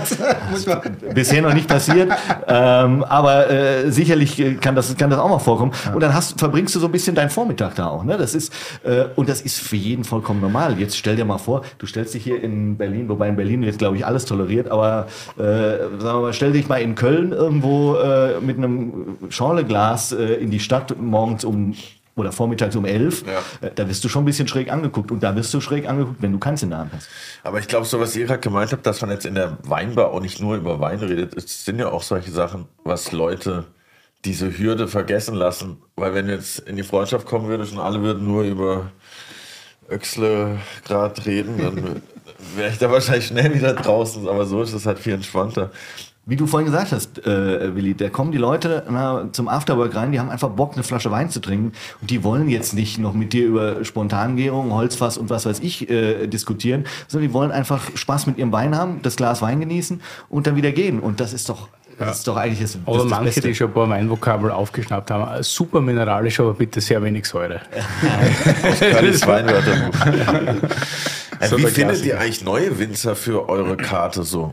Oder wie oft kommen denn so neue Winzer auf so eine Karte? Das würde mich Mittlerweile haben wir das Glück, äh, dass wir es geschafft haben, dass die Leute die Weine bei uns halt anbieten. Ich glaube, bei dir geht es genauso. Das Ähm, heißt, die kommen vorbei, ich habe einen neuen Wein. Das ist total unterschiedlich. Entweder die schicken einfach, die schicken einfach ein Paket Wein. Und, oder die kommen einfach so spontan vorbei. Das finde ich immer beides ein bisschen blöd, weil einfach zu schicken finde ich irgendwie un unpersönlich. Äh, dann kommt da auf einmal, da kommt, echt, da kommt relativ viel.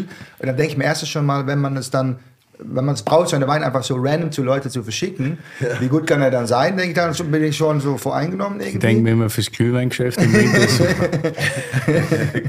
Auch ein spannendes Geschäft. Auch ein sehr, spannendes Geschäft, ja. Ähm, wenn das passiert, ähm, am liebsten ist, äh, ist mir immer, dass die Leute halt anrufen und einen Termin ausmachen und dann verkosten wir das wirklich ernsthaft. Und was bei uns schon so ist, weil wir sind immer, äh, sowohl Matthias, Andreas, Christoph, ich, äh, total ehrlich, ja. Und äh, weil das bringt auch nichts, meiner Meinung nach. Weil oft glaube ich so an Verkostungen trauen viele Leute sich nicht die Wahrheit zu sagen und es geht dann nicht, wenn Winzer, die machen einen Wein, das ist für mich so wie ein Künstler, der die, die Kunst macht. Ne? Das ist ihr, ihr Baby quasi und wenn einer dann Kritik darauf hat, dann wird es nicht immer gut angenommen. Ne? Klar muss man nicht sagen, das ist scheiße oder muss schon begründen können, warum es dir nicht schmeckt oder warum es nicht ins Sortiment passt.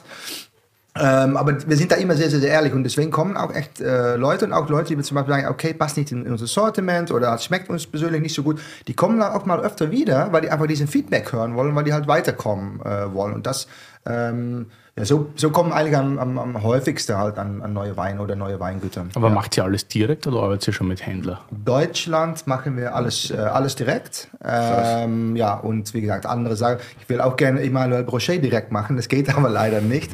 Beziehungsweise Ich habe es nicht probiert, ich bin einfach davon ausgegangen, das geht nicht. Ähm, ich Weil glaub- er exklusiv mit Händlern na, arbeitet. ich meine, der ist so klein und der ist, das ist wirklich ein Betrieb, wir reden von zwei- zweieinhalb Hektar, der macht 8000 bis äh, 10.000 Flaschen, nicht von diesem Wein, aber insgesamt von ja, drei Weine oder vielleicht vier, drei oder vier, 8 bis 10.000 insgesamt für die ganze Welt. Und der ist sehr nachgefragt, sehr gesucht ist. Dann kann man sich vorstellen, dass da, da muss auch verteilt werden. Ne? Und ähm, wo ich zum Beispiel vor ein paar Jahren noch von dieser bestimmte Wein sechs Flaschen bekommen habe, habe ich zum Beispiel die letzten Jahrgänge immer zwei oder drei bekommen. Und ähm, ja, das geht dann schon über, über Händler. Ja, so wir arbeiten schon mit, mit äh, vor allem den Händlern, wo wir halt äh, Champagner und Burgund äh, herkriegen. Ähm, schon lang zusammen mit so ein paar feste Partner. Ich denke, Willi, ähm, wir arbeiten nicht mit den gleichen Partnern, weil es sind doch in Deutschland die usual suspects quasi, die halt der tollste Wein haben. Ähm, genau, das geht dann alles über Händler. Ja. Aber Deutschland, wie gesagt, wirklich immer Ja. alles direkt übers, mit dem Weingut und auch, glaube ich, in einem, in einem echt engen Austausch. Und ich glaube, das führt uns auch ganz gut zum, zu dem nächsten Wein, was so den, den engen Austausch und die, und Ja. die, Nächster Wein, wir die haben so enge viel. Zusammenarbeit. Time is running. Die, äh, die enge Zusammenarbeit so ein bisschen äh, auch zeigt. Ähm, gibt auch äh, im, im Sortiment vom Lauens natürlich gerade für den offenen Ausschank immer wieder Weine, die, die wir exklusiv dann mit den Winzern äh, zusammen machen. Und das sind wirklich nicht jetzt irgendwie ein Gutswein mit einem eigenen Etikett, sondern wir setzen uns wirklich mit den Winzern hin und küvettieren die auch. Und das ist total cool, dass man da die Möglichkeit auch von den Winzern bekommt, äh, so, so ein bisschen selbst, selbst spielen zu dürfen. Wir haben das angefangen äh, damals mit äh, Hans Oliver und, und Caro. Mhm. Da haben wir einen eigenen Wein von, von Kühling Gillott gemacht, einen Laurenz Riesling über mehrere Jahre. Dann äh, mittlerweile sind wir, sind wir gewechselt sind jetzt bei dem Weingut, das wir auf dem Glas haben, beim Daniel Wagner, äh, machen, wir da, machen wir da was. Und das macht eben total viel Spaß, immer im, im engen Austausch auch mit den, mit den Winzern zu sein und ähm, da gemeinsam was zu kreieren. Das ist, das ist einfach eine, eine tolle Partnerschaft äh, immer ja. wieder. Und ich glaube, das ist auch sowas, wovon das Laurenz super, super profitiert hat, dass viele Winzer sich auch so ein bisschen, gerade in Rheinhessen, auch so ein bisschen mit dem Laden identifiziert haben und gesagt haben, das ist unser Weinladen in, in Rheinland-Pfalz, bei uns vor der Haustür in Rheinhessen. Mhm. Mhm. Äh, und das das natürlich Ich habe das erste Mal davon gehört, da war ich, glaube ich, 2015 oder 16 war das, glaube ich. Da war ich bei diesem Liquid Liquid Live. Liquid ja, Live ja. eingeladen, genau. Was ist das für ein Name? Ey, bei, ein Event. Ja, ja bei den Spaniers. Ja. ja. Und das war richtig super. Da war ich damals noch mit dem Lukas Maratz und mit dem Lukas Hoema, mit zwei Köchen. Und die haben gesagt, ja, wir machen da so ein bisschen so Heurigen und ihr macht da ein paar Gerichte und der Willi soll vorne bedienen. Und ich so, ja, kein Problem. Und ich dachte, das ist halt so für, was nicht, 20 Leute am Abend, gell? Mhm. Aber die Gaststätte, ich weiß nicht, wie viel da reinpassten, also sicher 70 mindestens. Und da war halt fast niemand so im Service, außer ich. Und ich dachte, ich würde nur so zum Schmäh führen. Aber Alter, ich habe hab nur geackert. Ja, also war richtig super. Aber es war ein echt tolles Fest. Wahnsinnig viele Winzer kennengelernt. Und die meinten dann alle, dass, dass das Laurenz da irgendwie jetzt die neue coole Weinbar ja. in Mainz sei. Ja. Und da habe ich das erste Mal davon gehört. Da habe ich aber auch irgendeinen der Besitzer kennengelernt, aber ich habe eigentlich im Laurenz fast nur Besitzer frei mittlerweile Leute kennengelernt. Keine Ahnung. Also eigentlich ja, ja, merkst du, wir sind ein großer Haufen. Das ist ein riesen Hobby. Das ist wie ein Wanderzirkus, man das ja, Das ist so witzig, ja, weil das immer auch die Frage, ja, wer ist genau der Besitzer und vor allem auch der Name, aber das fand ich auch lustig zu erzählen. Das heißt Laurenz in Laden. So, wir kriegen immer oft die Frage, wer von euch ist eigentlich Laurenz? Ja, es gibt bei uns wirklich keinen Laurenz. Es gibt und es gab keinen Laurenz. Ähm, weißt du, wo die äh, Name herkommt? Das hat auch in Bezug auf Berlin sogar. Ähm, kennt ihr Lorenz Adlon? Ja, klar. Ja, genau. Ja, persönlich nicht. Aber. Nein, nein, nein, aber der ist gebo äh, geborener Mainzer. Der hat, Echt? Ja, ja. Ähm, und ähm, da hat damals auch, war es kein Lorenz, aber Laurenz ist geboren als Laurenz, genauso wie es bei uns schreibt, L-A-U-R-E-N-Z. Das war sein Name. Und hat in, ähm, in ähm, das Bezirk, wo wir sind, in der Neustadt, Gartenfeldbezirk, hat er äh, ein, ein, Lokal gehabt, äh, Remundi, irgendwas Remundi äh, Lokal und das hat er dann betrieben dort. Und so hat er mit der Gastro angefangen, dann ist er irgendwann nach Berlin äh, umgezogen, hat er hier erstmal im Restaurantbereich angefangen, hat er zwei Restaurants äh, geführt und dann hat er wirklich, äh, und der Weinhandlung, genau und äh, ja gut, dann ähm, hat er irgendwann das Adlon Hotel gegründet. Und dieses Bezug auf Mainz und Adlon und Laurens, so Andreas und Christoph und Markus haben dann diese, sind auf diesen Namen gekommen. Ähm, so das hat ja richtig deep reingegangen. oh. Andreas, Andreas ist natürlich mit Leib und Seele Mainzer und mit Leib und Seele äh, in der Neustadt verwurzelt und sowas macht ihm total viel Spaß. Ne? Ja, ich Sich dann in sowas reinzufuchsen. Äh, Andreas ist eigentlich Architekt, sieht man, äh, glaube ich, auch, wenn man, wenn man sich den Laden anschaut, wenn man die, die, die Weinhandlung sich anschaut, da steckt da extrem viel äh, Herzblut und Leidenschaft rein und auch in so ein Ding wie, wie diese Geschichte mit dem, mit dem Laurenz, da kann er sich reinfuchsen und äh, da ist er wirklich wirklich. Ich finde sowas äh, immer voll geil, wenn so Namen so eine, so eine richtige Bedeutung haben. Wisst ihr zum Beispiel, warum es Berghain Berghain heißt? Na. Ja, Kreuzberger und Friedrichshain. Das hat mich letztens halt vor drei Monaten ist mein Kopf explodiert, dass mir das jemand erklärt hat. Ich so, what? ich ja, habe das, das mal rotzevoll. Ich habe das mal rotzevoll im Taxi gefragt, als ich auf dem Weg dorthin war. Und dann schaut mich der Taxifahrer so richtig gelangweilt an, obwohl er gefahren ist, hat er sich echt umgedreht und mich angeschaut, als wäre ich ein Vollopfer. Und dann sagt er, ich glaub, und sagt zu mir, meinst du das jetzt ernst oder was? Ich schwöre, das hat, das hat mich komplett weggeflasht. Das macht halt voll Sinn, weil es liegt irgendwie fast auf der Grenze von Kreuzberg und Bergheim. Äh, Kreuzberg und Friedrichshain. Und deshalb Bergheim. Finde ich gut, dass du das auch nicht wusstest. Ja, voll, das hat mich auf jeden Fall so. geflasht. Wir müssen aber einen Meter machen. Ja, ja müssen aber ganz kurz zum Wein, was wir trinken. Ja, wir trinken hier, äh, wie Matthias schon angekündigt hat, einen Wein von äh, Weingut Wagner Stempel. Und ähm, Wagner Stempel ist ein, äh, ist ein Weingut in, in Sieversheim, so das ist Nord nordöstliche, nein, nordwestliche Ecke Rheinhessen, fast Richtung Kreuznach. Heißt auch die Rheinhessische Schweiz, äh, weil es ein bisschen höher gelegen ist. Und äh, wir trinken hier einen Riesling Emt äh, von Daniel Wagner und das ist sein Versteigerungswein, der jedes Jahr auf der Versteigerung ähm, der, in Bad Kreuznach an der Nahe äh, versteigert. Und vielleicht mal ganz kurz zu dem Wein, weil viele Leute denken, Emt ist eine Abkürzung von irgendwas. Äh, stimmt aber nicht. Ähm, es gibt, es gab, ich weiß nicht genau, ob sie noch lebt, aber ich denke eher nicht. Äh, es gab Frau Emt, äh, Frau Annie Liebe Emt, äh, eine Einwohnerin von, äh, von, von Sieversheim. Und die hat am Anfang 80er, hat sie, ähm, es gibt da einen großen Weinberg, die jetzt auch als große Lager klassifiziert ist in Sieversheim, das heißt der Herkretzlager. Und in dieser Herkretzlage gibt es halt ein, ein, flacheres Teil, ein bisschen ober, äh, ja, oben quasi von dieser Lage und ein bisschen mehr Richtung nach unten äh, ist es ziemlich steil. Für rheinhessische Verhältnisse ist es sehr steil, es hat so ungefähr eine Neigung von 30 Prozent. Und ähm, also da kann man nicht. Ja, ja. Wieso lachst du bitte? kann man kann auf jeden Fall keinen Schlepper nein, nein, fahren. Steil, ja. ja, ja. Für uns ist es am steil. Wir müssen auf jeden Fall mit Hand Und für Niederländer erst. Für Ja, aber das ist Niederländer- doch echt steil, oder? Das ist Ja, ja. steiler als am Deich. ja, ich meine, es ist eine Neigung von 30 Prozent. Das heißt, wenn man steil lag, ist eigentlich 60, 70 Prozent. Von 45 Prozent, äh, 45 Prozent ist einfach so, weißt du? Und dann von Ja, aber so sieht, sieht jetzt keiner, der zuhört. Ah ja, scheiße. ja, auf jeden Fall 30. Ich hab's gesehen. Na, okay, ja, sehr gut. Darum, darum ging es. Also 30 Prozent ist steil. Und ähm, gut, diese, diese Frau Emt hat dann Anfang 80er, hat sie da eine sehr steile Parzelle, das war damals Buschland. Da gab es in dieser Parzelle, es gab nichts da, weil es zu steil war und die Leute es halt nicht bewirtschaften wollten. Hat sie Anfang, Anfang 80er da diese Parzelle äh, ähm, gepflanzt und sie war damals so Mitte 50 und hat ähm, alles da selbst gemacht. So ungefähr zweieinhalb Hektar, die, äh, die Parzelle. Und das hat sie alles mit, selbst mit der Hand bewirtschaftet. Ja? Und äh, so bis, dass sie ungefähr so ja, Mitte 70 war, so 20 Jahre hat sie das gemacht.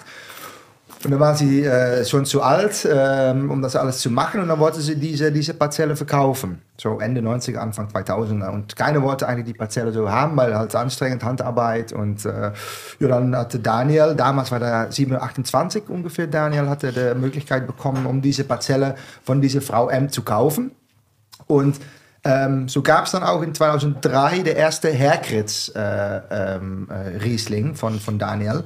Ähm, und damals waren das noch, weil er hat schon ein paar Parzellen gehabt in diese Herkritz und damals war das alles zusammen, so diese M-Parzelle und diese Parzelle, die Daniel schon im Besitz hat.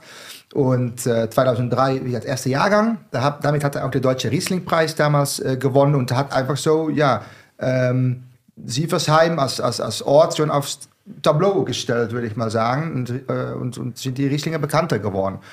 Und dann ist das Idee eigentlich entstanden, um, da, um diese Parzelle, diese M-Parzelle äh, separat abzufüllen. Das Idee ist eigentlich entstanden in 2011.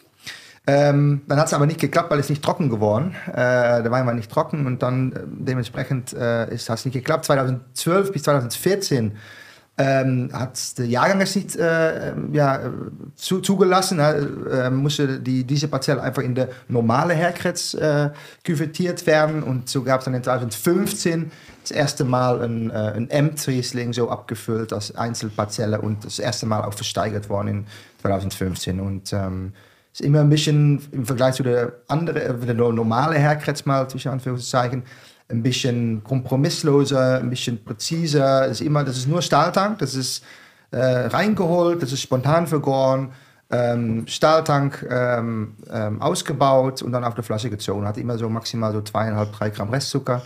Und äh, wollte ich euch mal, mal gerne zeigen, wollte wir euch mal gerne zeigen. Ähm, genau. Weil ihr schon viele Ecke Rheinhessen hier behandelt habt in, in, in der Podcast, der Rote Hang, äh, Wonnegau und dann jetzt mal was aus Sieversheim. Genau. Das ist super, ich finde das super spannend und ich finde es auch immer sehr, sehr kühl, sehr kräuterig, die Weine von Ja. Daniel. Ne? Ja. Also das sind sicher die nicht furchtlosesten, aber fruchtlosesten. Ja. Das gibt und eigentlich mag ich das sehr gern, sehr steinig, kräuterig. Straight, oder? Einfach weil es nochmal eine ganz andere Ecke in, in Rheinhessen ist, Ja. mit den, mit den Porphyrböden da. Äh, ist einfach nochmal eine, eine ganz spannende Spielart. Und wie du sagst, so dieses Kräutrige, dieses Würzige, das hat man wirklich zeichnet die Weine immer aus. Und einmal im Jahr ist die Versteigerung, oder? Ja, genau. Und seid ihr da immer am Start? Oder? Letztes Jahr war ich nicht da, aber meistens schon, weil das ist schon echt cool. Man bezahlt, glaube ich, 30 Euro. Dann, äh, da, kann, da kann jeder hin. Weil meistens so, sind solche Veranstaltungen immer so für Fachpublikum. Aber da kann wirklich jeder hin, jeder, der äh, Bock hat auf Wein. Man bezahlt 30 Euro. Dann kann man, kann man erst alle Versteigerungsweine probieren. Echt? Alle, ja, kann man Alter, verkosten. wann ist das? Ja, wann ist Im September. Im September, ja, genau. Lenny, bitte buchen.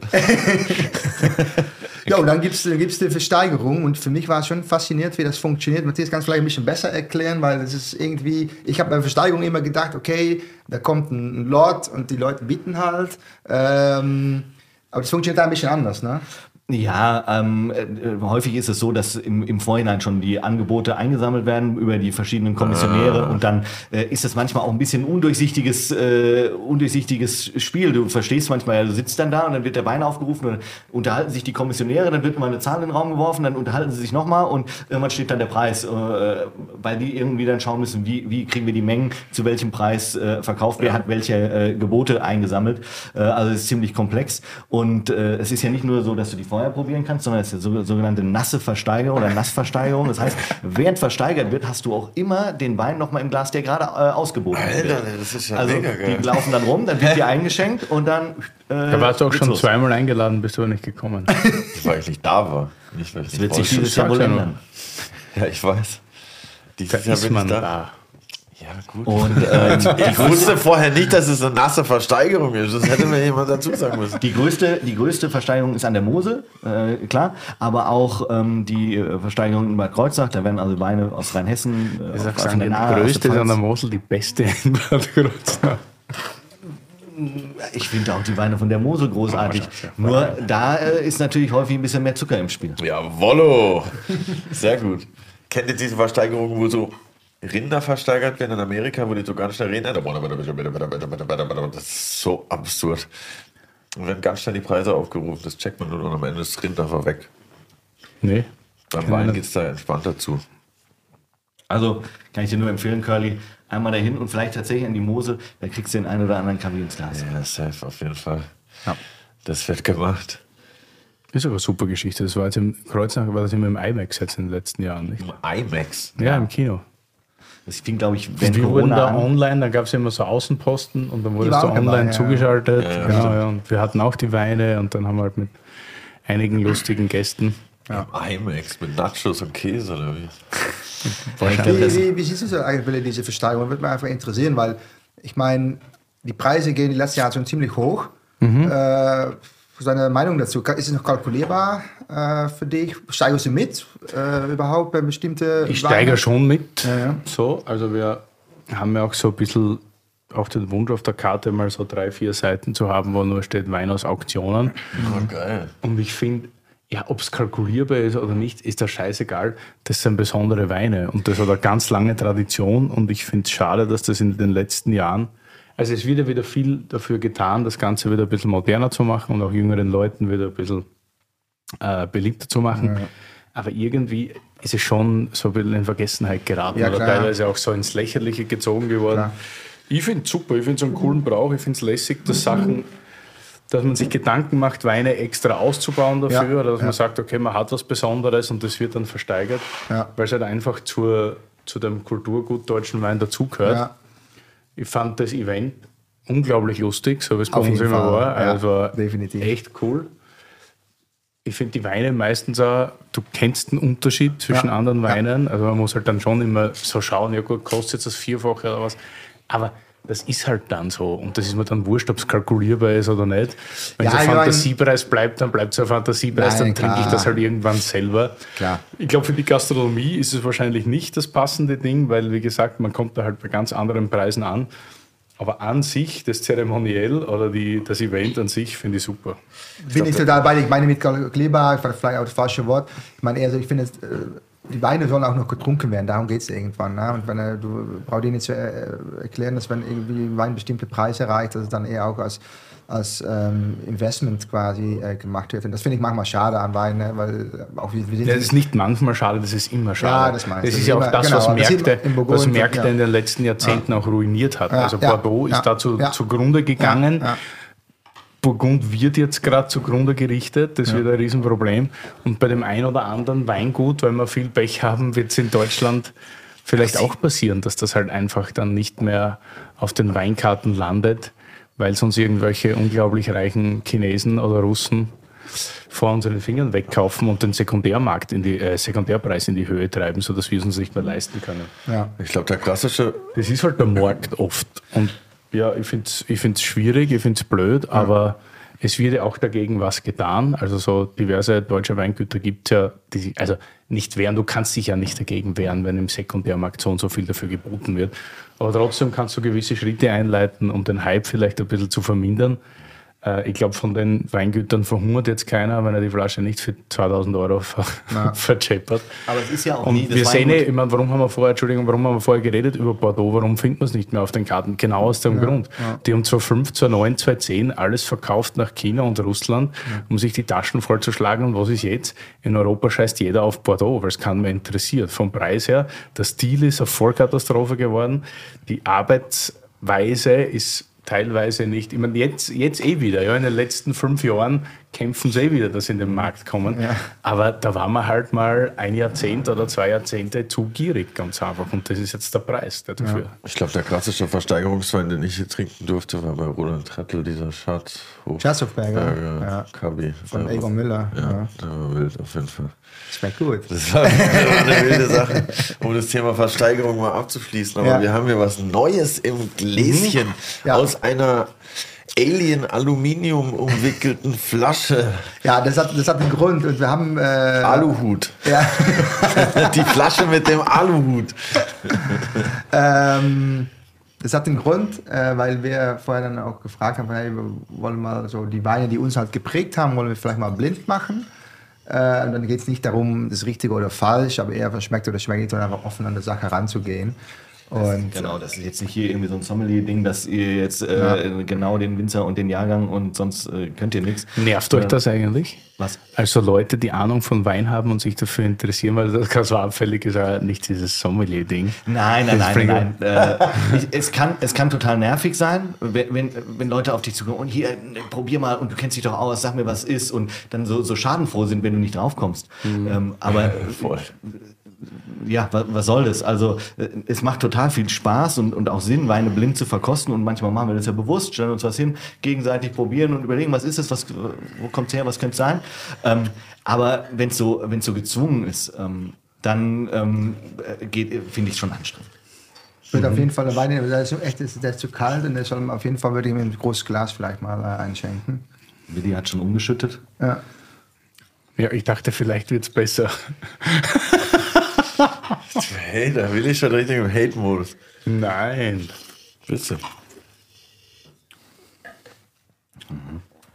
Und ins große Glas, weil er dann mehr Luft kriegt, mehr ja, Aroma die Temperatur kommt jetzt ein bisschen ran. Und Aber das hatte ich letztens auch.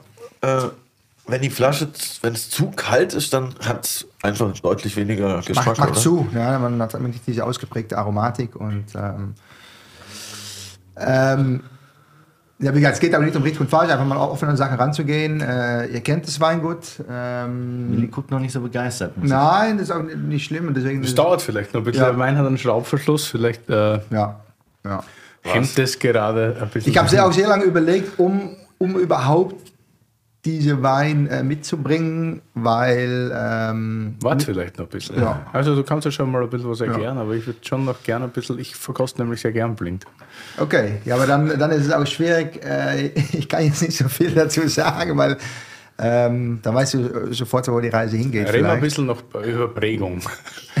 Was euch so geprägt hat.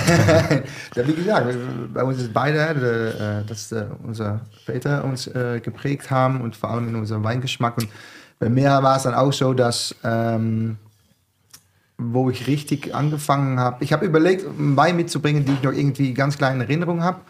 Äh, wo ich wirklich so, klar, wir schon oft Wein getrunken, aber wirklich mehr, mich mit diesem Thema zu beschäftigen, mit Sachen versuchen zu merken. Und ähm, das war, war ein Wein von dieses Weingut, nicht genau dieser Jahrgang, nicht genau, ähm, aber ich wollte auf jeden Fall da was, was mitbringen. Und ja, ich habe vorher schon angedeutet gehabt, wir haben sehr viele, äh, wir haben eine Anzahl Weinreise gemacht, aber die, viele Weinreisen in Österreich. Und ah, ähm, okay. wir waren sehr viel unterwegs da. Und äh, sowohl im Sommer als im Winter, aber dann äh, im Sommer auch oft äh, Weingüten besucht. Und ähm, Es hat eigentlich angefangen, ich weiß nicht, ob du das kennst, in Hotel in Österreich, ähm, in Finkenberg, in, ähm, in, ähm, na, in Zillertal ist das. Mhm. Da gibt es einen ähm, Stock, das hat mittlerweile Stock Resort, damals war Zillertaler es Sportsystem. Ja. Äh, Ja, ja, genau. klar. Und äh, die haben eine tolle Weinkarte immer gehabt, aber die haben einmal im Jahr haben die äh, die Weinwoche organisiert. Und da sind, bin ich immer hingefahren mit meinem Onkel und meinem Vater. Und das war wirklich von morgens bis abends äh, Verkostungen, ähm, äh, Weinworkshops, auch Glasworkshops, wirklich alles. So, so wo Weinnerds äh, war das diese Woche. Und da sind wir immer hingefahren und klar war das, war das sehr Österreich geprägt. Ähm, viele österreichische Winzer haben dann ausgeschenkt, auch vor dem Essen abends vor, äh, war immer Winzer, hat seine Weine ähm, vorgestellt und ähm, ja, so hat es für mich ein bisschen angefangen, dass ich auch in Kontakt kam mit, diesen Weinleute, äh, Winzer, ähm, Händler und das hat mir dann schon ziemlich angefixt und ähm, ja, so ist auch mein, ja, ja. Kommt, da kommt auch ein Geschmack von meinem Vater her, von diesen österreichischen Weine. Er hat viele österreichische Weine gekauft, haben immer noch viel im Keller. Ähm, genau, und deswegen wollte ich da was. Äh, zum Glück war er letzte Woche da und hatte diese Weine mitgebracht und äh, gesponsert quasi. Das ist halt jetzt niedriger in der Säure natürlich, als Ja. das, was wir vorher gehabt haben. Viel niedriger. Es ist ein bisschen bulliger, breiter. Hat aber auch, finde ich, wieder so, im, was das ein bisschen wegmacht, dieses, diesen Säuremissstand, ist wieder die, die Würze, die der Wein mitbringt. ne? Der hat schon so, Witzig, ja. schon, gell, so Ja. Kräuterwürze, leichtes, so weißen Pfeffer. Oh ja, weißer Pfeffer ist point. Ich meine, das wird schon, weiß ich nicht, das wird halt ein recht, ein bisschen fast, ja, ich weiß jetzt nicht, ob man den Wein unrecht tun nach dem Riesling, weil ich würde jetzt sagen, Ja, so wir haben die üppiger- Reihenfolge, es war nicht. Äh, genau. Üppiger Veltliner so irgendwie, aber so üppig ist es dann vielleicht gar nicht. Aber ich bin schon bei Veltliner, ich war vor Genau, bei Veltliner. genau. Das sind ist auch ein bisschen extraktsüßer. Ja. Aber die Länge und die Frische, die der Wein hat, ist schon, ist schon gut und beeindruckend. Ja, und das ist, das ist auch, äh, ist- wie gesagt, das ist im Vergleich und deswegen, äh, wir, reden auch oft davon, ne, wenn wir Weine verkosten, manchmal trinkt man Wein und am zwei Tagen schmeckt er total anders. Klar ist es Laune, klar ist, wie ist man drauf, aber auch die Reihenfolge. Und das ist auch der Schraubverschluss, weil es wird jetzt Ja. auch von Minute zu Minute besser. Ja. Was erklärt das bitte nochmal, wie- warum, wie, was? Was? Schraubverschluss? Weil es Ich reduktiver weiß, was der. Schraubverschluss ist, aber wa- was ist da der Unterschied? Nein, es ist äh, einfach reduktiver. Also die, die ganze Flüssigkeit in der Flasche kriegt weniger Sauerstoff. Weil der Kork ein bisschen Luft durchlässt. immer. Ja, und das wirkt auch, also ich finde in den ersten paar Minuten, also ich, ich dekantiere deshalb immer gern, beziehungsweise belüfte Weine mit Schaufellos immer gern, weil nach einer Viertelstunde, 20 Minuten merkst du, dass sich der Wein extra, das ist die größte Veränderung, so die ersten paar Minuten, wie der Wein dann aufmacht und so. Äh, ich glaube, dass der Wein reifer ist, als wir alle glauben. Da könnte schon ein bisschen- Und Ich soll Ja, einfach mal zeigen, was es ist. ja, richtig Äh, guter, ich glaube, ich weiß. Ja, du glaubst, du weißt. Ich Ja, überlege, dann ich schreibe- ich schreibe Komm, jetzt Es geht was- nicht um richtig und falsch, aber wenn du so A sagst, musst du auch B sagen. Komm. Ich schreibe jetzt hier was ins Handy rein. Äh, frage mal deinen Chat-Ding. Also, da wollte ich gerade so ChatGPT auf dem an, Tisch an einen reifen Veltliner, irgendwas Mitte 2000, Anfang 2000 vielleicht vom Weingut Hirsch. Oh, das wäre ja zum Schraubverschluss sehr passend auch, ne? Ja, ich meine, äh, eigentlich hat er es total äh, genäht. Äh, außer der Jahrgang, aber das hat, glaube ich, mit Luft äh, auch zu tun und das Schraubverschluss. Das ist wirklich äh, von, von Hirsch, ja. Ist Alter, Das ist grüne Berliner Lamm. Boom, Baby. Äh, sehr, sehr, sehr gut, Willi.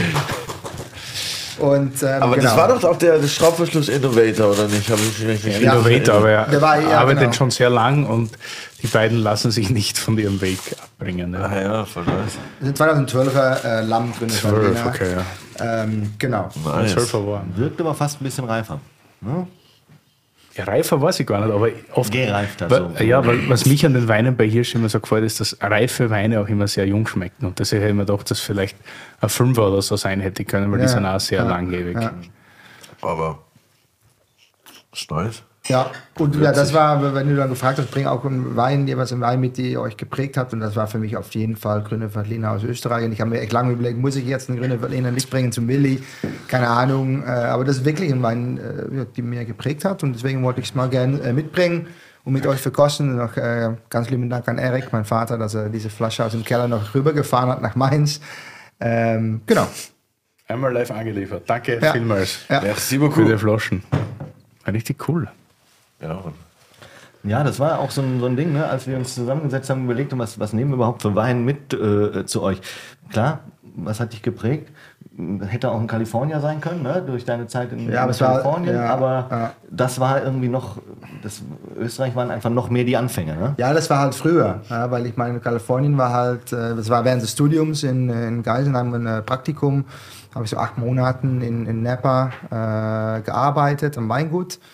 Und äh, habe ich mir auch verliebt in die Weine dort. Äh, klar, sehr kräftig und das ist nicht äh, jeder sein Geschmack, aber ich habe, ja, ich liebe die Weine schon. Da habe ich mir überlegt, entweder sowas mitzubringen oder, aber hier hat es wirklich angefangen, in Österreich mit Grüne Veltliner und ähm, deswegen wollte ich euch gerne diese Weine zeigen. Vielen Dank. Ja, gerne. Danke, danke. Ja, lass doch mal zurück nach Mainz. Genau, äh, wegen da dem. Dreigespann. Wie ist das? Restaurant, Weinbar und Weinhandel liest Ja. man immer so. Wie, Ja.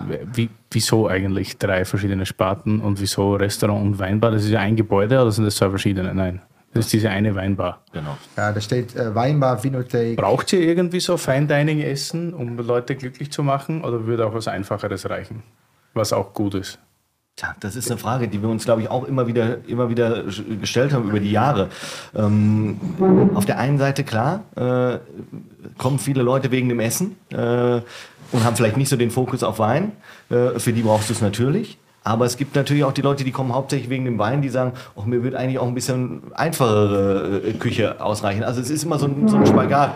Ähm, ja, wir versuchen das dann eben für, für alle irgendwie gut zu vereinen, oder was? Es ist, Aber ihr macht ja auch das, was euch gefällt, oder euch gefällt das Essen ja auch. So, genau, ist ja auch so ein bisschen. genau, aber das ist schon so auch dieses, weißt du, ich sage immer, unsere Stärke ist auch manchmal unsere Schwäche, wenn man so sagen will. Ähm, das klingt gut. Ja, ja, das ist wirklich- wirklich so, weil klar, wir bieten schon ja, gehobene internationale, äh, wie gesagt, ich bin nicht als Wirtshausküche, wirklich zwischen Wirtshaus und, und, und Fine Dining bieten wir an. Äh, Das ist unsere, eine unsere Stärke, weil genau wie Matthias sagt, kommen, kommen viele Gäste für uns auch wirklich zum Essen und nicht unbedingt nur wegen dem Wein. Und man braucht da schon ein bisschen die Balance zu finden. Aber um ganz klar will ich die Frage zu beantworten, klar reicht es auch mit weniger. Wir haben gestern darüber geredet.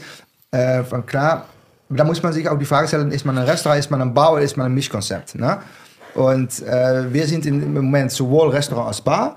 Ähm, und ich sehe zum Beispiel die Freundschaft wirklich als ein Bar. Und in einem Bar muss man auch was essen können. Und ähm, das ist eine konzeptuelle Frage, die man sich dann stellen muss. Aber klar reicht's, weil ähm, wenn man mal, es kommt auch, wie gehen die Leute, wie kommen die Gäste zu dir? Kommen die mit einem mit, dem ein, mit, mit, äh, mit einer Einstellung von, okay, wir wollen jetzt einfach trinken und nehmen dabei äh, ein bisschen so auf dem Magen haben, ein bisschen so Kleinigkeiten essen, dann ist es okay. Aber wenn die Leute wirklich zu dir kommen, ähm, um wirklich äh, zwei, drei, vier Gänge zu essen, und man bietet dann nur Kleinigkeiten an, weißt du, das ist klar reicht's mit nur Kleinigkeiten. Hast ja auch viele, hast ja auch viele Gäste, die äh, kommen, essen irgendwie drei Gänge, trinken aber maximal zwei Gläser aus dem offenen Ausschank. Also das, die, interessiert die Weinkarte gar nicht.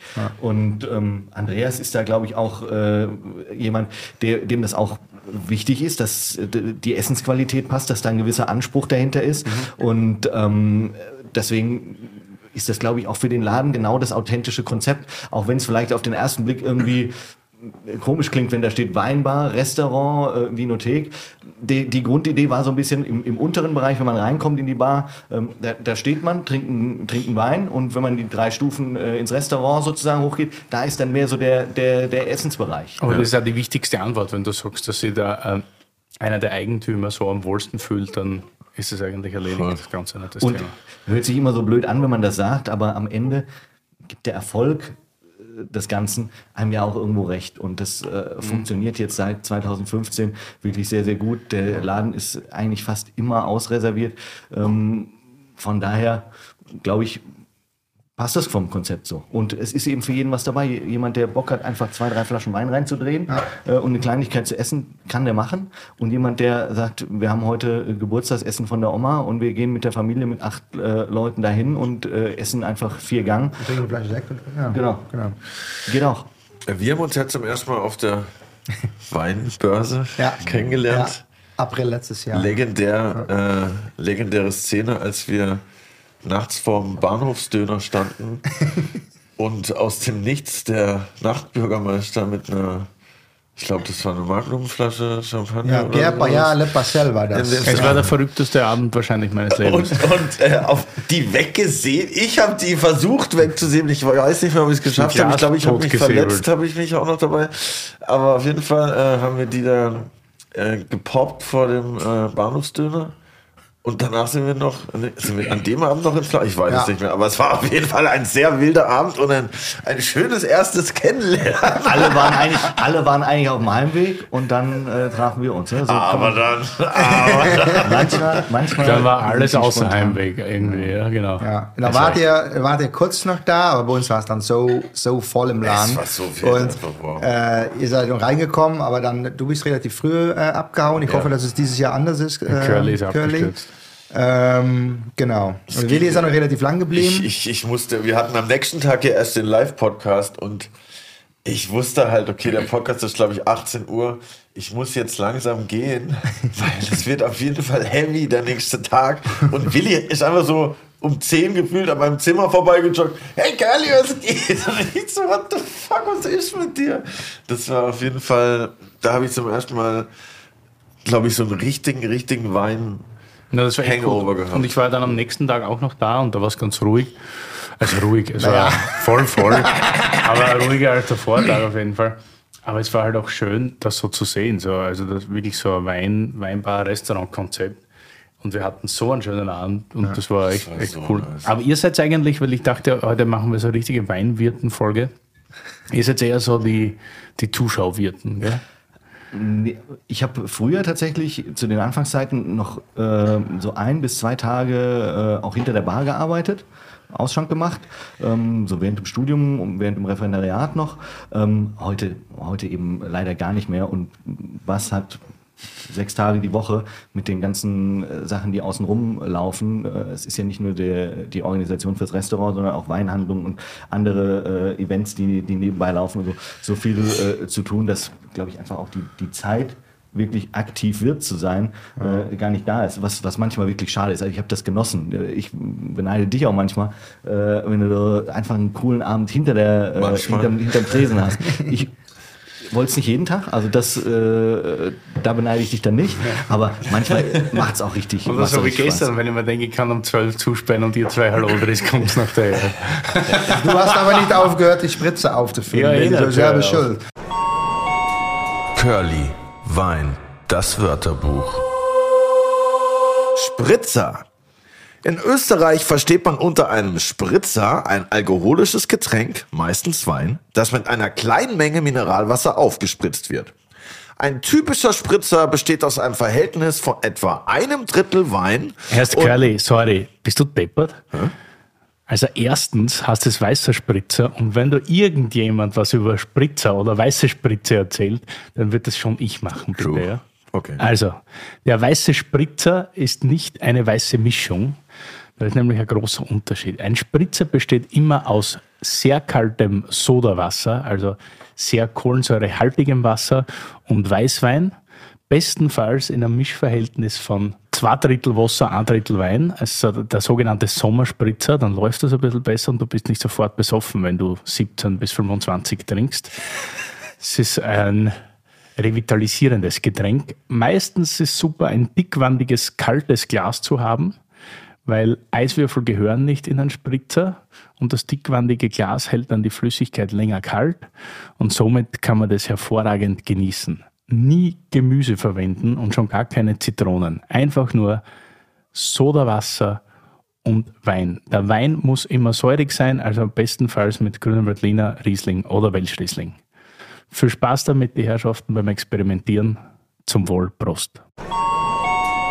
Nein, aber Bodenloses Fass. ich will mir schon als Zuschauer, Oh, Entschuldigung, ich habe schon wieder zum Einschalten vergessen. ich will mich schon als äh, Zuschauerwert äh, bezeichnen. Ähm, mir macht es auch echt Spaß, aber ich habe zum Beispiel auch nicht gelernt, was ich mag. Ja, auch klar an der Weinbörse, aber halt mal auf einem bestimmten Abend einfach da rumzulaufen, die Leute zu bespaßen und ein bisschen Wein zu verkaufen. Da habe ich schon echt Bock drauf. Das macht mir auch viel Spaß, mag auch gerne. Aber ich bin kein auch gelernter äh, Gastronom oder so. Wir haben zum Glück bei uns im Restaurant äh, jetzt äh, Daniela, unsere Restaurantleiterin und der Tim, unser Sommelier. Und die machen das richtig gut, weil ich auch, ich habe auch nicht jeden Tag Bock drauf. Ne? Das ist halt so am, am, bestimmten Abend äh, macht mir richtig viel Spaß. Ähm, also ja, wie, wie gesagt, ich bin schon da. Außerdem ist es immer erniedrigend, wenn du ausgelacht wirst, wenn du nicht mal zwei Teller auf einmal tragen kannst. nie, ne? Damit ein richtig heiß in die Könnt ihr mal ein Praktikum machen bei uns, das war super. Ha? Mal so ein Pop-up. Ja, Machen wir Können wir von mir aus gerne machen, ja klar. Apropos Pop-Up. Ja, Was steht denn auf deinem, auf deinem Pulli? Steht Champagne da steht, 2000. Äh, das stimmt, da steht äh, Champagne 2000. Ähm, also eine ziemlich lustige Geschichte. Mit, äh, ursprüngliche Idee kommt von, von einer Freundin und einem Freund von mir. Äh, einerseits die Vera, ähm, auch, Gastronomin in, in Mainz und den Michel, die habt ihr kennengelernt, der Fotograf, genau. Shoutout Der auf hat, jeden euch, Fall. der hat euch aufgegabelt an dem der, Abend. der, genau. der, Ja. hat, der war so ein bisschen unser Local Guide an dem Abend auf Ja. jeden Fall. Danke dir dafür. Ja, und die, äh, die Michel und die Vera zusammen haben gern äh, Schaumweine äh, getrunken und kamen dann irgendwann im Suff, so wie eigentlich die besten Ideen immer äh, entstehen, ähm, auf dieses Champagne, ja, wegen der Korke. Und dann eigentlich war die ursprüngliche Idee, dass die halt eine Instagram-Seite machen. Die? Ja, ja, genau. Wo die halt so ja, blöde Bilder posten, wenn die zusammen dann mal Champagner trinken. So hat es äh, angefangen. Und dann kam ich irgendwann dazu, weil wir auch in der, in der Konstellation mal äh, Champagners getrunken haben. Und äh, dann kam irgendwann der Michel, äh, also ja, lass uns irgendwann mal ein Pop-up machen. Und äh, die Gestaltung, das Design ist alles von einer Freundin äh, von ihm. Und dem, wie gesagt, Michel ist eigentlich Fotograf, hat dann in, in, äh, alles wie total random und spontan entstanden, ist so der Neustadt bei uns gelaufen in Mainz und hat ein Tageslichtstudio gesucht. Und dann kommt er in den Innenhof vorbei, schaut so rein und sagt, der Innenhof sieht richtig cool aus. Äh, krass, wer gehört diesem Innenhof? Aber da war eigentlich nichts los, war schon ein paar Wohnungen. Und dann hat er irgendwie vier, vier über drei Ecken gehört, dass dieser Innenhof gekauft worden ist von zwei Architekten. Und dann ähm, hat er die einfach angesprochen äh, gehabt, über, wegen Tageslichtstudio, weil das so ein riesen, alte Autowerkstatt quasi, so mit riesen hohen Fenster, super Licht. Und ähm, ja, hat er die äh, gefragt, ob er das im Tageslichtstudio vielleicht machen kann. Und dann äh, haben die gesagt, ja, überhaupt kein Problem. Und dann kam er erstmal in diesem Hof rein, hat überall rumgeschaut und dann hat er gesagt, "Ah, das ist echt eine richtig geile Location. Das ist mitten in der, in der Neustadt, ein, ein Innenhof, da ist nichts los sonst. Und dann, dann sagt er, sollen wir da ein Pop-up machen? Ich ja, frag die Jungs doch mal, weil die wollten das alles noch renovieren, haben aber noch nicht angefangen. Und dann hat er die gefragt, ja, dürfen wir hier in, in anderthalb Wochen mal ein, ein Pop-up machen, ein Champagner-Pop-up? Und die so, ja, mach einfach, ist uns wurscht. Und so ist die Idee eigentlich entstanden für diese Pop-up. Und wollten dann auch mal wieder zurück zum Thema von vorher, einfach mal ein bisschen Champagner auch äh, promoten und weg von diesem Snob-Charakter, dieses Image. Und da haben wir wirklich am Sonntagmittag in Mainz äh, mit der Biergarnituren hingestellt. Da sind überall so Garageboxen. Haben wir aus so einer Garagebox, haben wir so mit einfach nur Biergarnituren auch eine, eine kleine Bar gebaut. Und haben wir da äh, Champagner verkauft. Und es gab auch wirklich nur, nur Champagner. Es gibt kein, keine Schorle, es gibt kein, kein, kein Bier, wirklich nichts, nur Champagner und Wasser. Geil. Und das hat als, als absolute Spaß ist es, äh, statt. Und wir haben dann gedacht, ah, da kommen dann halt ein bisschen Freunde, Bekannte, vielleicht ein bisschen Familie. Und dann, das war eine Woche vorher, haben wir das gepostet. Das war noch wahr, Sonntag, ich weiß es noch. Ja. Es hat angefangen zu pissen um 12. Und dann haben wir gedacht, okay, scheiße, können wir wieder einpacken, da wird hier heute nichts passieren. Ab zwei war es, äh, hat es aufgehört zu regnen. Und dann kamen nach und nach die Leute in den Hof rein. Und da haben wir irgendwann da 150 Leute im Hof gestanden. und ähm, ja, wir bieten immer dann vier offene äh, Champagnen an. Äh, Champagner und ähm, insgesamt, wenn man die Gla- Glaspreise zusammenrechnet, ist es immer bei 40 Euro. Dann bieten wir aber ein Tasting Flight an. Und der Tasting Flight kostet 35. Kriegt man auch so ein Kärtchen mit die Logos vier. Und dann können die Leute für 35 Euro die vier offene probieren und so, um die Leute ein bisschen ranzuführen. Und ähm, ja, so hat es angefangen das erste Mal und habe jetzt noch zweimal gemacht. Riesenerfolg. Und dann haben wir diese T-Shirts zum Beispiel äh, einfach nur für uns gehabt und für die Aushilfe, die uns dann geholfen haben. Und dann auf einmal kamen die Leute, ah, wie geil sind die T-Shirts dann? Äh, können wir die auch kaufen? Und, war eigentlich nicht so der Plan, aber ja, okay, kein Problem.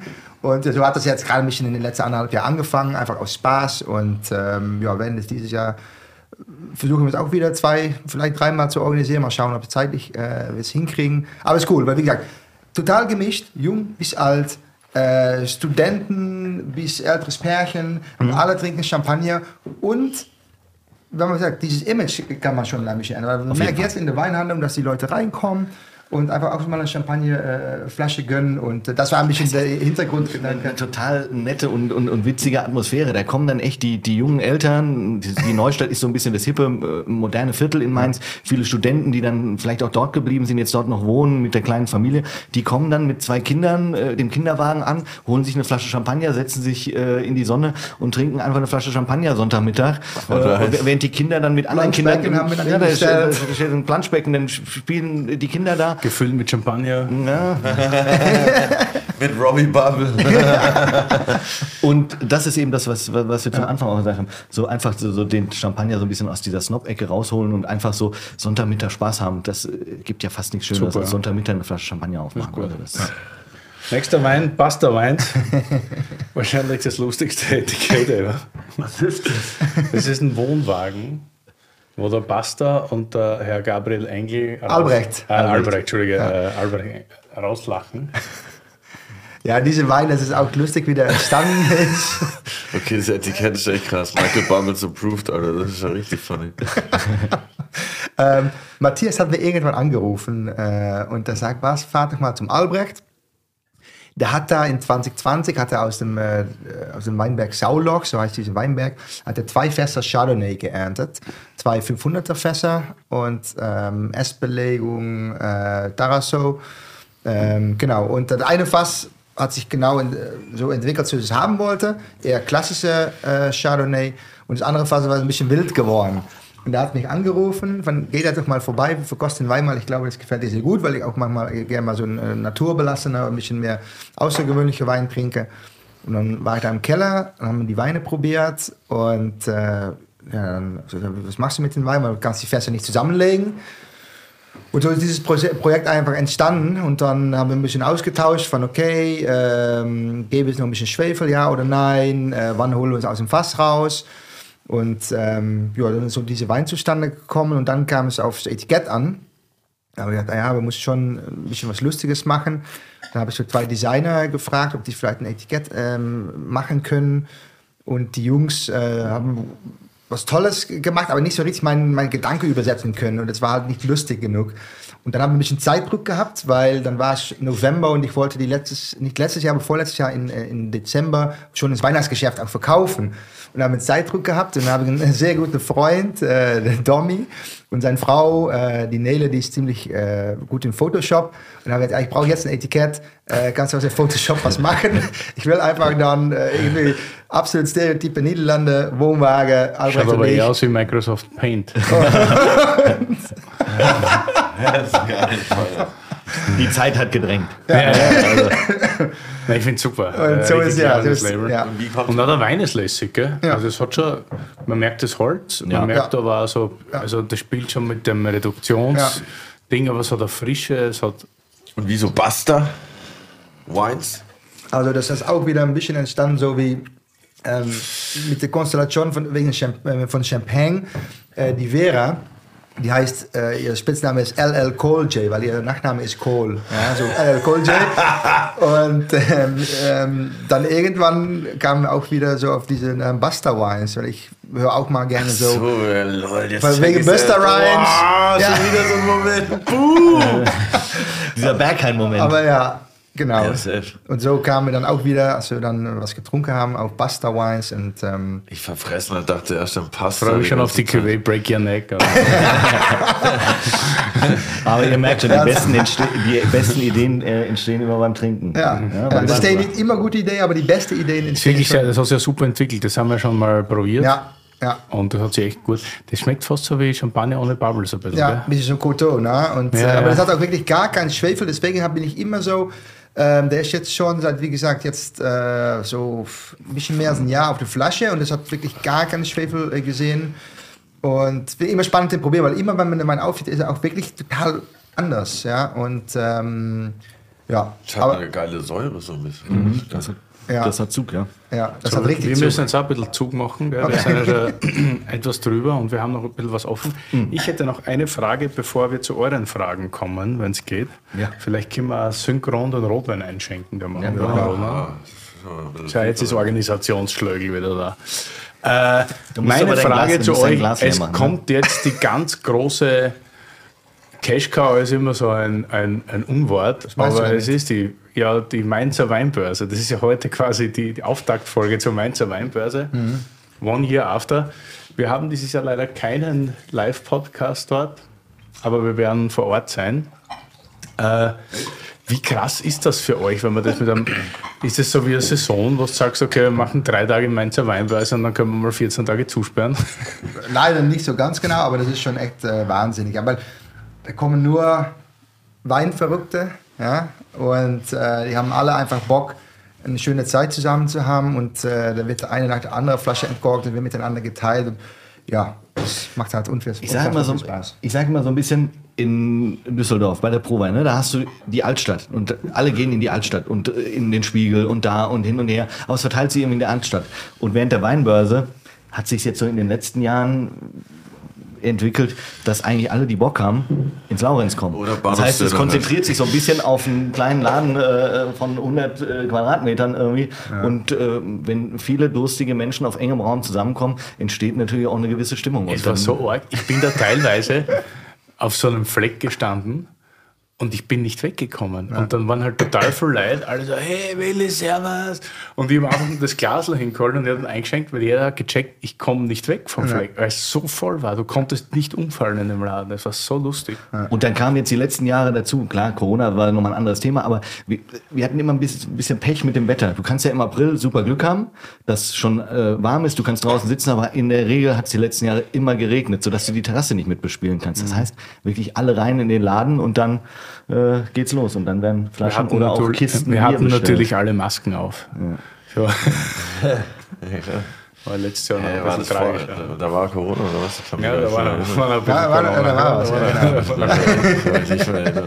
Das war tatsächlich, wenn man so zurückdenkt, mehr oder weniger mit das erste Event wieder, wo so viele, wo, wo ich das persönlich und, und Katja, meine Freundin, hat das auch gesagt, so der erste Abend wieder, wo du auf einmal mit ganz vielen Leuten in einem engen Raum warst und äh, eben so dieses Corona-Thema nicht mehr ganz so präsent war und einfach Spaß gehabt hat. Und ich glaube, das hat man auch letztes Jahr extrem gemerkt. Alle hatten einfach Bock, wieder zusammen rausgehen, äh, was aufziehen, probieren und einfach einen, einen coolen Abend haben. Und äh, ja, das war Manche mit wieder so T-Shirt, manche ohne. Manche ohne, Manche mit Hose, manche ohne. ja, manche mit den Augen offen, manche Augen zu.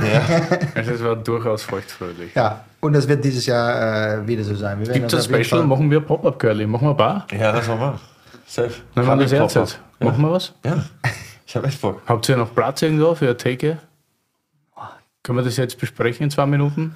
Oder ist Sag es mal- ein Anteaser? Sollen wir Nein, abstimmen? nein, nein, ich war- Sollen wir die Gäste abstimmen? Dann ist Nein, es zu sag- spät. sag mal so, du Wenn warst- die drei Tage vor der Messe abstimmen, ist es zu spät. Sollen wir was machen? machen Wir wir können das von mir aus abstimmen. Äh, Ich würde gerne was das, machen. Ja, Ich auch. aber du kennst den Laden. Ich würde das auch sehr gerne machen, aber musst leider schon draußen was machen. Ich mache gegenüber Leberkäse und Champagner. Ja, draußen ist doch chillig. Da kann ich noch buffen dabei. Das ist doch perfekt. Wir machen einfach CBD Wein-Pairing Stand Genau. mit Leberkäse. Das besprechen wir jetzt Aber gleich. ich würde dann hinten schon gerne diese Spicy Leberkäse, die du mir gestern gegeben hast. Das Ja, war das sehr, schmeckt, ja, da war, ich, ich, ich mag gern Spicy äh, essen und Spicy Leberkäse habe ich noch nie gegessen. Das war absolut großartig, ja. Ey, bevor wir jetzt zu euren Fragen kommen, habe ich noch eine Frage. Also, wir wollen ein Pop-up da machen, das haben wir jetzt schon gesagt. Und da ich jetzt mal einen Niederländer hier sitzen habe, ja. Ich suche Kann ich dir noch Gras einen- besorgen? Ja, das ist kein Nee, Problem. das ist okay. scheiße. Ah, das ist auch gut, ja. Ich suche noch einen Investmentpartner, weil ich frage mich, warum gibt es denn in Deutschland keinen Fabo de Leckerste? Das wäre doch in Berlin am Corti, wäre das so der krasseste Renner der Welt, oder nicht? Ja, das frage, das frage ich mich jeden Tag. Ich auch. Ich frage mich jeden Tag, warum gibt es das hier nicht? Ja, das ist Was gibt es nicht? Fabo Es de gibt kein. Fabo. Fabo ist ein, äh, ist ein, ist ein Laden. In, kennst es, Fabo nicht. Es hat in Amsterdam angefangen. Fabo ist eine Abkürzung und zusammenhängt von Ferdinand Bolstraat. Das ist halt eine Straße in Amsterdam. Ich komme übrigens nicht, aber Amsterdam sehr äh, wichtig zu sagen. Ich komme aus dem Süden. Ich sage, das ist Bayern, die Niederlande, Nähe von die belgischen Deshalb Grenze. sagt man auch, das ist nicht Holländer, sondern Ni- Niederländer, oder? Das ist ja ein Unterschied, wenn ich Ja, ich meine, weil immer sagen die Leute Holländer, mir ist es völlig wurscht. Ne? Weil ich habe Homie, sind- der reagiert da immer sehr Na, sensibel na, drauf. na, das ist mir wirklich wurscht. Es gibt aber zwei, äh, es gibt zwölf Bundesländer innerhalb dieses kleinen Land. Und zusammen sind diese zwölf Bundesländer die Niederländer. Und zwei von diesen Bundesländern, eine heißt Nordholland und eine heißt Südholland. Äh, so, so, da kommt das her, äh, glaube ich, ein bisschen her. Aber ich bin da, mir ist es wirklich egal. Ähm, Fabo ist halt einfach so ein Genau. Snackautomat eigentlich. sind so, so kleine Türchen, die man so, man macht zwei Euro rein, das Türchen geht auf und dann holt man den Snack raus. Burger, Cheeseburger, Frikandel, so Sachen. Kro- nicht solche fancy Kroketten wie hier, aber schon. Aber wenn du halt dann voll high bist, du musst halt mit niemandem reden, du gehst einfach dahin, machst halt diesen Euro rein und kriegst halt einen Cheeseburger. Vor allem, man muss mit keiner reden. Ja, das ist voll geil halt. und, und Tag und Nacht halt. Ich, über- ich frage mich halt echt, warum es sowas nicht hier am Schlesischen Tor gibt oder so. Das wäre halt, da wäre ich ja ein Multimillionär in, in einem Monat, Alter. Das gab's doch mal in Deutschland früher. Heiße Hexe. Ich weiß nicht, sagt euch das noch was? Ich glaube Ja, von Iglo aber- oder aber sowas. immer nur so, so- auch so ein Automat, der stand dann meist an der Tankstelle oder so. Und da konntest du dann äh, so ganz fiese Pommes und so konntest du dir aus so einem Automat heraus. Hat sich, glaube ich, aber nicht, hat sich nicht durchgesetzt, war auch schnell wieder weg. Die heiße Hexe. Das müssen wir mal im Nachgang Heiße noch Hexe. besprechen, die, die Fabo-Idee. aber Also gut, ähm, wir machen nochmal ein ähm, Meeting. Und Ja, so, wir safe, können da auf jeden vielleicht Fall. mal ein Business äh, starten. ja, Ja, finde ich gut, ja. Ja, ich finde ich Pop-Up geil. Ich glaube, wir sollten das wirklich besprechen. Ich würde in Mainz gerne ein bisschen arbeiten. Ich würde meinen Champagner verdienen. Du wirst dein Champagner verdienen. Ja, ich, ich auch, ich guck zu. Können wir das besprechen? Wirklich? Das wäre was. Du, musst später Ich arbeiten. strebe einen neuen du musst Ehrentitel. arbeiten, ich. ich strebe einen neuen Ehrentitel bei der VDP an, nämlich den Gastronomierat. Das Ich gehe den Präsident und der Frau Geschäftsführerin schon ganz lang richtig auf den Sack, weil ich unbedingt gern äh, der VDP Gastronomierat wäre. Es gab das äh, früher in Österreich, das war so ein toller Titel, Gastronomierat. Das wirklich? Ja, tatsächlich, das gab's. Das klingt echt edel. Super, gell? Gibt es dann auch so einen silbernen Anstecker, Gastronomierat VDP. Das ist ja geil, ha? Mega geil. Also ich bin eigentlich fertig. Ich habe alles, glaube ich, was ich wissen wollte von euch. Äh, Ja. ja, also mit meinen Fragen zumindest. Aber mit ne? seiner Frau. Dann erzähl uns noch kurz was zum Wein. Wir haben Rotwein Ja. mittlerweile im Glas. Und äh, Wir haben Rotwein, der ist. Äh, ja, wäre für mich jetzt äh, eher wahrscheinlich Cabernet geprägt, also Cabernet Sauvignon geprägt. Ich wäre, ich bin mir nicht ganz sicher, es ist immer gemein, wenn Weine so eine gewisse Reife haben. War für mich ganz klar beim ersten Reinriechen Bordeaux, dann habe ich ein bisschen geschmeckt, dann dachte ich, ist es linkes, ist es rechtes Ufer, dann dachte ich von der Nase, müsste es linkes Ufer sein. Am Gaumen ist es Tannin aber dann ein bisschen zerfließt. Es ist kein richtig 100% pointiertes Cabernet-Tannin. Weil Also, so wenn ich mir die Flasche so anschaue, sage ich Bordeaux auf jeden Fall. es ist ja, hat Curly dich schon mal. Wieso? Habe ich ja gesagt Bordeaux. Passt. Ich bin ja nur bei links War- oder rechts. Ne? Genau. Man könnte natürlich auch sagen, dass es ein extrem oldschool California hätte sein können, wäre es aber wahrscheinlich. Aber Glaube das sind nicht, Weine in Alufolie. Alufolie Weine, Aluhutfolie sind Weine, die uns geprägt haben. Also, ja, ja, wissen wir schon. Bordeaux. Sehr gut, Curly. Ich habe zugehört heute, Leute. Dann wäre es schön, weil es halt doch eher so elegant, lederig. Ja, gut waren die damals. Aber das ist älter. Das ist irgendwas. Pff, Anfang Mitte 90. Gut. Könnte 95, 96 sein vom Gerbstoff und von der Jugend, könnte aber auch ein sehr gutes Jahr Ende 80er sein.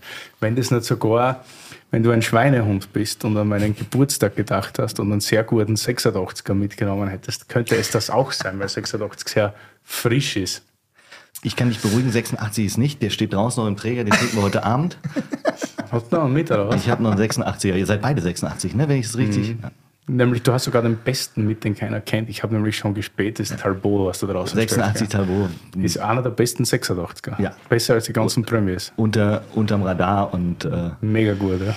Ich habe letztens auch zum ersten Mal eine Geburt. Also wird es wahrscheinlich dann doch. bestellt. Ja, weiß nicht. Ich würde so Mitte 90, linkes Ufer. Curly, wie alt? Ich würde sagen 98. Die 8 stimmt, aber es ist 88. Oha. Ja, für mich der ziemlich unterschätzt ist. Oder, oder Spaß, 88. Ich finde 88, ist sehr ein gut. richtig cooler Jahrgang. ja. Und das macht jetzt einfach richtig Spaß zu trinken. 12,5 Alkohol. Natürlich hat es eine gewisse Reife, aber, Aber es hat auch eine so extreme schwer. Frische, hat eine Säure, hat diesen Gerbstoff, wo du sagst, der ist vielleicht ein bisschen ruppig, aber das ist so gut, hä? dieser Ist der 88er, Richtig gut. 88 Glünsparsch, linkes Ufer. Aber ich finde jetzt so, wenn ich jetzt so denken würde, in, in meinem Kopf so Bordeaux von 88, hätte ich jetzt so viel schwerer äh, in meinem Kopf abgespeichert, so viel, viel mehr, äh, oder was heißt tiefer hat er auch, aber einfach viel mehr, noch mehr Tannin und mehr so, oh, so im Mund, so Mehr Frucht, super oder? zart. Nämlich Ja, voll. für Cognac und Le Sparge, weil Le Sparge habe ich schon immer härter eigentlich. Ich wäre fast in der Richtung Saint-Julien gegangen, aufgrund Mhm. des Graphits und weil es nicht so bockhart ist. Aber das ist sehr schön. Das vielen Dank, vielen Dank. Und das ist lecker, eben Wein, Dank, ja. Das ist, was das gesagt hat, Wein, der geprägt hat. Und das sind die Weine, die ich als, hört sich ganz blöd an, aber das sind die Weine, die habe ich als kleines Kind äh, getrunken und so hat es bei mir angefangen mit, mit 15, 16 Jahren. Und äh, das ist so ein bisschen in meiner, in meiner DNA äh, drin. Und heute denkst du immer, ja, Bordeaux teuer und Dings. Man muss auch sehen, damals waren die Weine auch nicht so teuer. Ne? Das hat damals auch, was hat das gekostet? 50 Mark. Natürlich war das viel Geld, aber wenn du es vergleichst ja, mit den Preisen, die solche Sachen heute äh, kosten, ist, äh, war das damals noch alles äh, recht erschwinglich. Und ich bin sehr, sehr froh, dass mein Vater damals viel gekauft hat und ich heute äh, immer wieder auf seinen Keller auch äh, zurückgreifen darf und solche Flaschen dann auch äh, trinken darf, weil sie einfach da sind. Und äh, wir haben schon öfter darüber geredet. Ja, verkauft man mal ein bisschen was von den, von den ganzen Kisten, die da sind. Aber der Wein wurde ja nicht gekauft, um irgendwann verkauft zu werden, sondern der wurde gekauft, um getrunken zu werden. Und so können wir uns heute immer freuen, die Sachen aufmachen. Äh, und sie wurden damals zu einem vernünftigen Preis äh, gekauft und dann kannst du sie ja noch mehr genießen irgendwie. Das äh, ist, ist wirklich schön.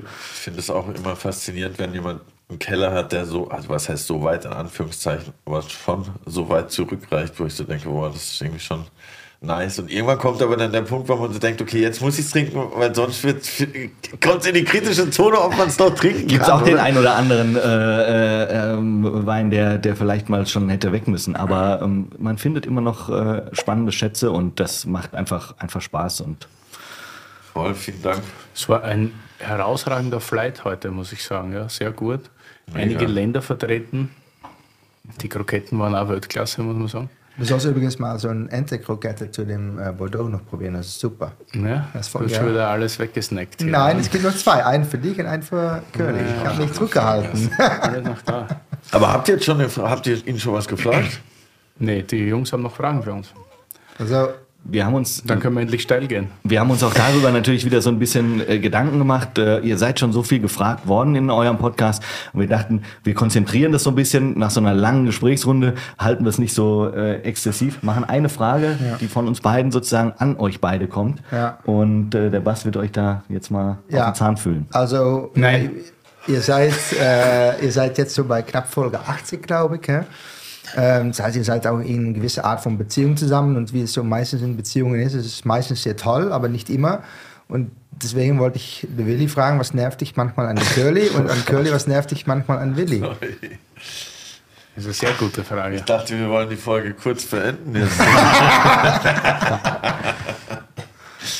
Tja, jetzt weißt du, was mich an Curly nervt. Ne?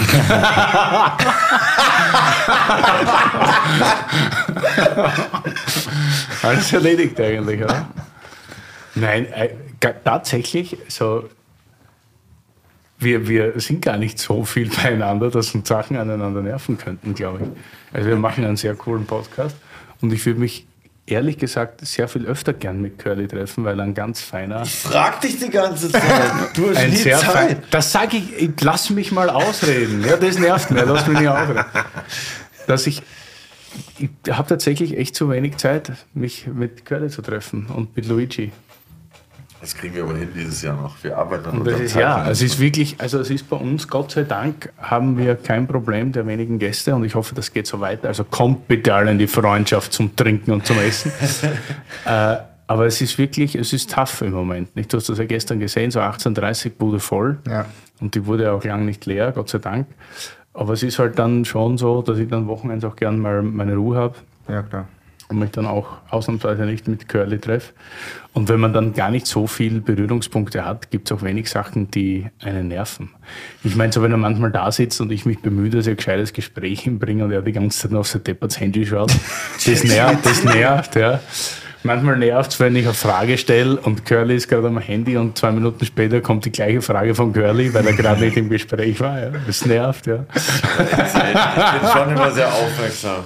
Und das, äh, ja, und es hat auch genervt, dass er immer sofort bei Zuckerole schreit, aber das ändert sich gerade ein bisschen. Also das, Tatsächlich, ja. Das Trinkprofil wird meines Erachtens noch gerade ein bisschen qualitativ gesteigert und das ja, freut mich. Wenn wir zu, wie, der, wie Willi sagt, wenn wir zusammen sind, ist eigentlich immer so Urlaub. So immer Hightime. So das ist so wie eine Beziehung, dass du am Wochenende hast. Das ja. ist immer gut. Das ist echt geil. Das ist eigentlich echt geil. Ja, wenn mich was nervt, vielleicht, dass Willi halt viel mehr trinken kann wie ich. Das ist so ein bisschen ein Problem manchmal. Und ich habe nie Kater. Das ja, das ist natürlich halt schwierig. Aber wenn ich mehr trinke, meinst du, dass sein Leber halt größer ist oder dass er grundsätzlich nicht, einfacher größer Zugang ist. auf Wein hat? Nee, Die ist nicht groß, die ist einfach ein Hochleistung. Die ist stärker einfach. Also das, dass er keinen Kater hat, das ist dann ist es schon äh, schwierig am nächsten Tag äh, mitzuhalten. Aber Aber der nimmt doch auch dieses komische Pulver. Das, das muss ich auch mal versuchen. AG1. ja, genau. aber Das ist heute fit, aber. nee, ich weiß auch nicht, mich, mich, mich nervt eigentlich nichts an Willi. Ich bin eigentlich Oh. am Anfang. Das ist doch ein am Anfang war ich Vielleicht so. nervt dich, dass mein Hund schöner ist als deiner. Das, das, diese Illusion lasse ich dir, mein Schatz. Aber nee, am Anfang war ich so ein bisschen so, dachte ich so, oh ja, da legst du voll Wert auf Pünktlichkeit und so. Und äh, er mag das jetzt nicht so, wenn man zu spät kommt und so. Dann dachte ich am Anfang so, oh, ob das funktioniert. Aber ich muss sagen, äh, ich finde das auch, das hilft mir auch manchmal ein bisschen Struktur in mein Leben zu bringen, wenn ich weiß, ich habe ein Date mit Willi.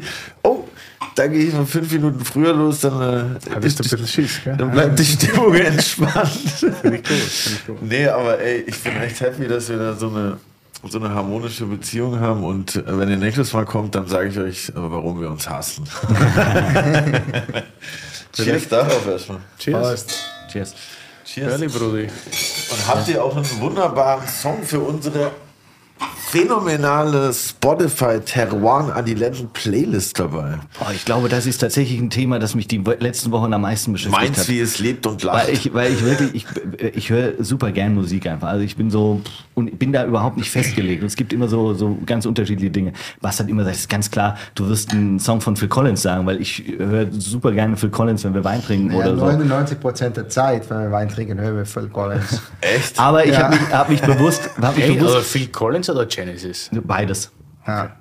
beides. Mehr Phil Collins, aber auch mal Genesis. Wirklich? Ja, Ah, Phil Collins feiere ich richtig krass ab auch. Gäh. aber Klar, Digga. spielen wir heute Abend mal bei dir in der Bar. Dann gehen die Gäste gar nicht mehr nach Ich Hause. habe tatsächlich zwei Platten, ja. Ja? Ja, super. Wenn wir nachher mal einen rausziehen. Aber dann, und es ist mir heute äh, tatsächlich so ein bisschen spontan gekommen, als ich durch Berlin gelaufen bin, die Sonne kam raus. Und ich weiß nicht, ob ihr den Moment kennt, wenn so, es wird Frühling und es gibt so diesen einen Tag, wo du denkst, geil, jetzt, jetzt geht so der, der Sommer, der Frühling los. Und es ist bei mir immer der Tag, an dem ich dann Red Hot Chili Peppers, das Californication Album raushole geil. und das höre. Das ist so mein Frühlingsanfangsalbum. Und ich merke, der Tag kommt immer näher, dass auch dieses Jahr wieder das Album rauskommt. Und deswegen, vielleicht, wenn die Folge kommt, Mitte April, ist der Tag schon da und dann äh, spielt bei mir Californication Red Hot Chili Peppers. Geil. Geiler Song. Eingeloggt, zack. Und ihr folgt jetzt der Playlist, zack. Dankeschön. Wir Und- haben den Tag ziemlich oft, aber am nächsten Tag ist man dann wieder voll mit der Realität konfrontiert. Mit Gestern hat es 16 Grad und jetzt, guck mal raus, es Berliner ist schon wieder, Graurealität. schon wieder dunkel. Horror. Ja, Oh, ich habe mir auch äh. Gedanken gemacht. Ähm, Ja, ich höre geil. auch sehr viel äh, Musik. Collins? Ich auch, nein, ich höre auch sehr, sehr, sehr viel Musik. Rudi Äh, bin sehr offen. Es gibt nur ein paar so Musikstile, die ich nicht so mag, aber sonst bin ich wirklich total offen. Ähm, und ich höre eigentlich keine niederländische Musik, außer ein äh, Sänger, Sänger Die äh, Antwort. ja, Guus Meeuwis, der kommt aus Tilburg, der Stadt, wo ich aufgewachsen bin. Und hat einen Song und äh, der Song heißt Brabant. Und Brabant ist das Bundesland, wo ich herkomme. Und er singt über dieses Bundesland, dass er unterwegs ist und er vermisst dieses Bundesland. Und bei uns ist es so Geselligkeit, Brabant steht für Geselligkeit. Ne? Man, äh, da ist immer noch irgendwo in Kneipe ein Licht an und der ist dann irgendwo anders, läuft er über die ist in der Straße. Nähe von Köln, oder? ja, ist äh, anderthalb Stunden von Köln, ja, genau. Nein, und äh, der, der äh, ist dann irgendwo unterwegs und er vermisst dann halt, dass er auf die Straße läuft und dass er irgendwo noch Licht an ist und diese Geselligkeit vermisst er. Und äh, weil ich auch äh, gern Geselligkeit äh, habe. Und ähm, das ist bei uns jetzt auch so ein bisschen so ein Running Gag geworden, so überall, wo wir sind. Und wenn wir zusammen sind, aber auch mit, an, mit anderen Leuten oder sogar irgendwo im, im, Restaurant oder so, dann läuft das ist immer die letzte Song, weil bei uns im Brabant ist auch immer in jeder Kneipe, oder nicht jede Kneipe, aber viele Kneipen, die letzte Song, die gespielt wird. Die Leute stehen dann so, singen das Brabant-Lied und gehen alle heim. Und äh, deswegen will ich gerne in Playlist haben, Guus Meeuwis, Brabant. Okay. Das kannst du nachher nochmal aufschreiben, wahrscheinlich. so nicht. Aber- ja. Kriegen wir hin. Das Kann man liegt ja heute auch noch. Können wir leider heute nicht spielen, weil ihr habt nur Platten, aber ich würde sehr gerne heute als letzte Song, weil wir werden auch die letzte wahrscheinlich Gäste sein, die heute gehen in der Freundschaft. äh, Das werden schon wir euch sagen. ja, Kann genau. ich mir gut vorstellen. Können wir den vielleicht spielen und dann weiß ich auch, wovon ich rede. Super. Ja, vielen, vielen Dank, dass ihr da wart und ein bisschen Mainz nach Berlin gebracht habt. Wir uns hätten tatsächlich gefreut. noch viel Fragen. Ich hätte wirklich noch viel mit euch gern besprochen, aber der Zeitrahmen ist jetzt schon gesprengt. Ja, Folge Vielleicht treffen 2 wir uns wieder. Machen wir Folge safe. 2. Chapter two, ja, ja, genau. whatever. Wir sehen uns ja eher erstmal beim Pop-Up äh, Mainz. in Mainz an der Weinbörse. Für alle, das interessiert, schaut nach Mainz ins Laurenz. Auf jeden Echt Fall. coole Weinbar. Ah, apropos coole Weinbar. Warten. Wo gehen wir noch hin? Heute? das ja ist euer. Ding. Ja, man, dass wir alle in der Freundschaft abstürzen, ist klar, aber essen müssen wir gehen. Was, wo würdest du jetzt hingehen wollen? Ah ja, äh, jetzt, Ja, wenn du jetzt wählen wenn könntest. alles möglich wäre. Ja? Fabo. Nein, ich würde jetzt ins Wald gehen. Ja? Ja, ich würde jetzt ins Wald gehen. Zum Steffi Grabler und zum Hirsch. Ja, dann würde ich jetzt hingehen. Weil Ja. erstmal eine gute, deftige Grundlage da zu legen. Ich war vor der, vor der echten Öffnung da in der alten Location noch. Was die Jungs da machen, finde ich absolut großartig. Shoutout von, äh, von uns alle, würde ich mal sagen. Super Boys. Ja, super, Ganz Boy, liebe super. Weinkarte und auch äh, super fair kalkuliert. Ähm, und da würde ich jetzt mal einen Backhändel essen, eine Flasche Champagner trinken und dann weitergehen. Und dann in eine Freundschaft mit einem Hubschrauber oder so. Das wäre das wär dein Plan. Ja. Normaler Tag. Sammeln wir, halt. sammeln, wir, sammeln, wir, sammeln wir den Chris Bieber noch ein. Und dann wird es auf jeden So Fall für einen langweilig. Wirt, was das leisten uns aus der. Soll man Cash den Heli? Hol schon mal den Heli! Ja, ich, ich würde auch gerne für Fabo nach Amsterdam fliegen kurz. Aber das holen wir noch her. Wir haben jetzt noch ein Geschäftsmeeting im Anschluss. Läuft. Ja, Danke, super. Boys. Bis auf der Weinbörse. Ich freue mich richtig auf die Weinbörse. Ja. Proben Ja. ausgelassen für die Weinbörse. Top. Cheers. Cheerio, super. Leute.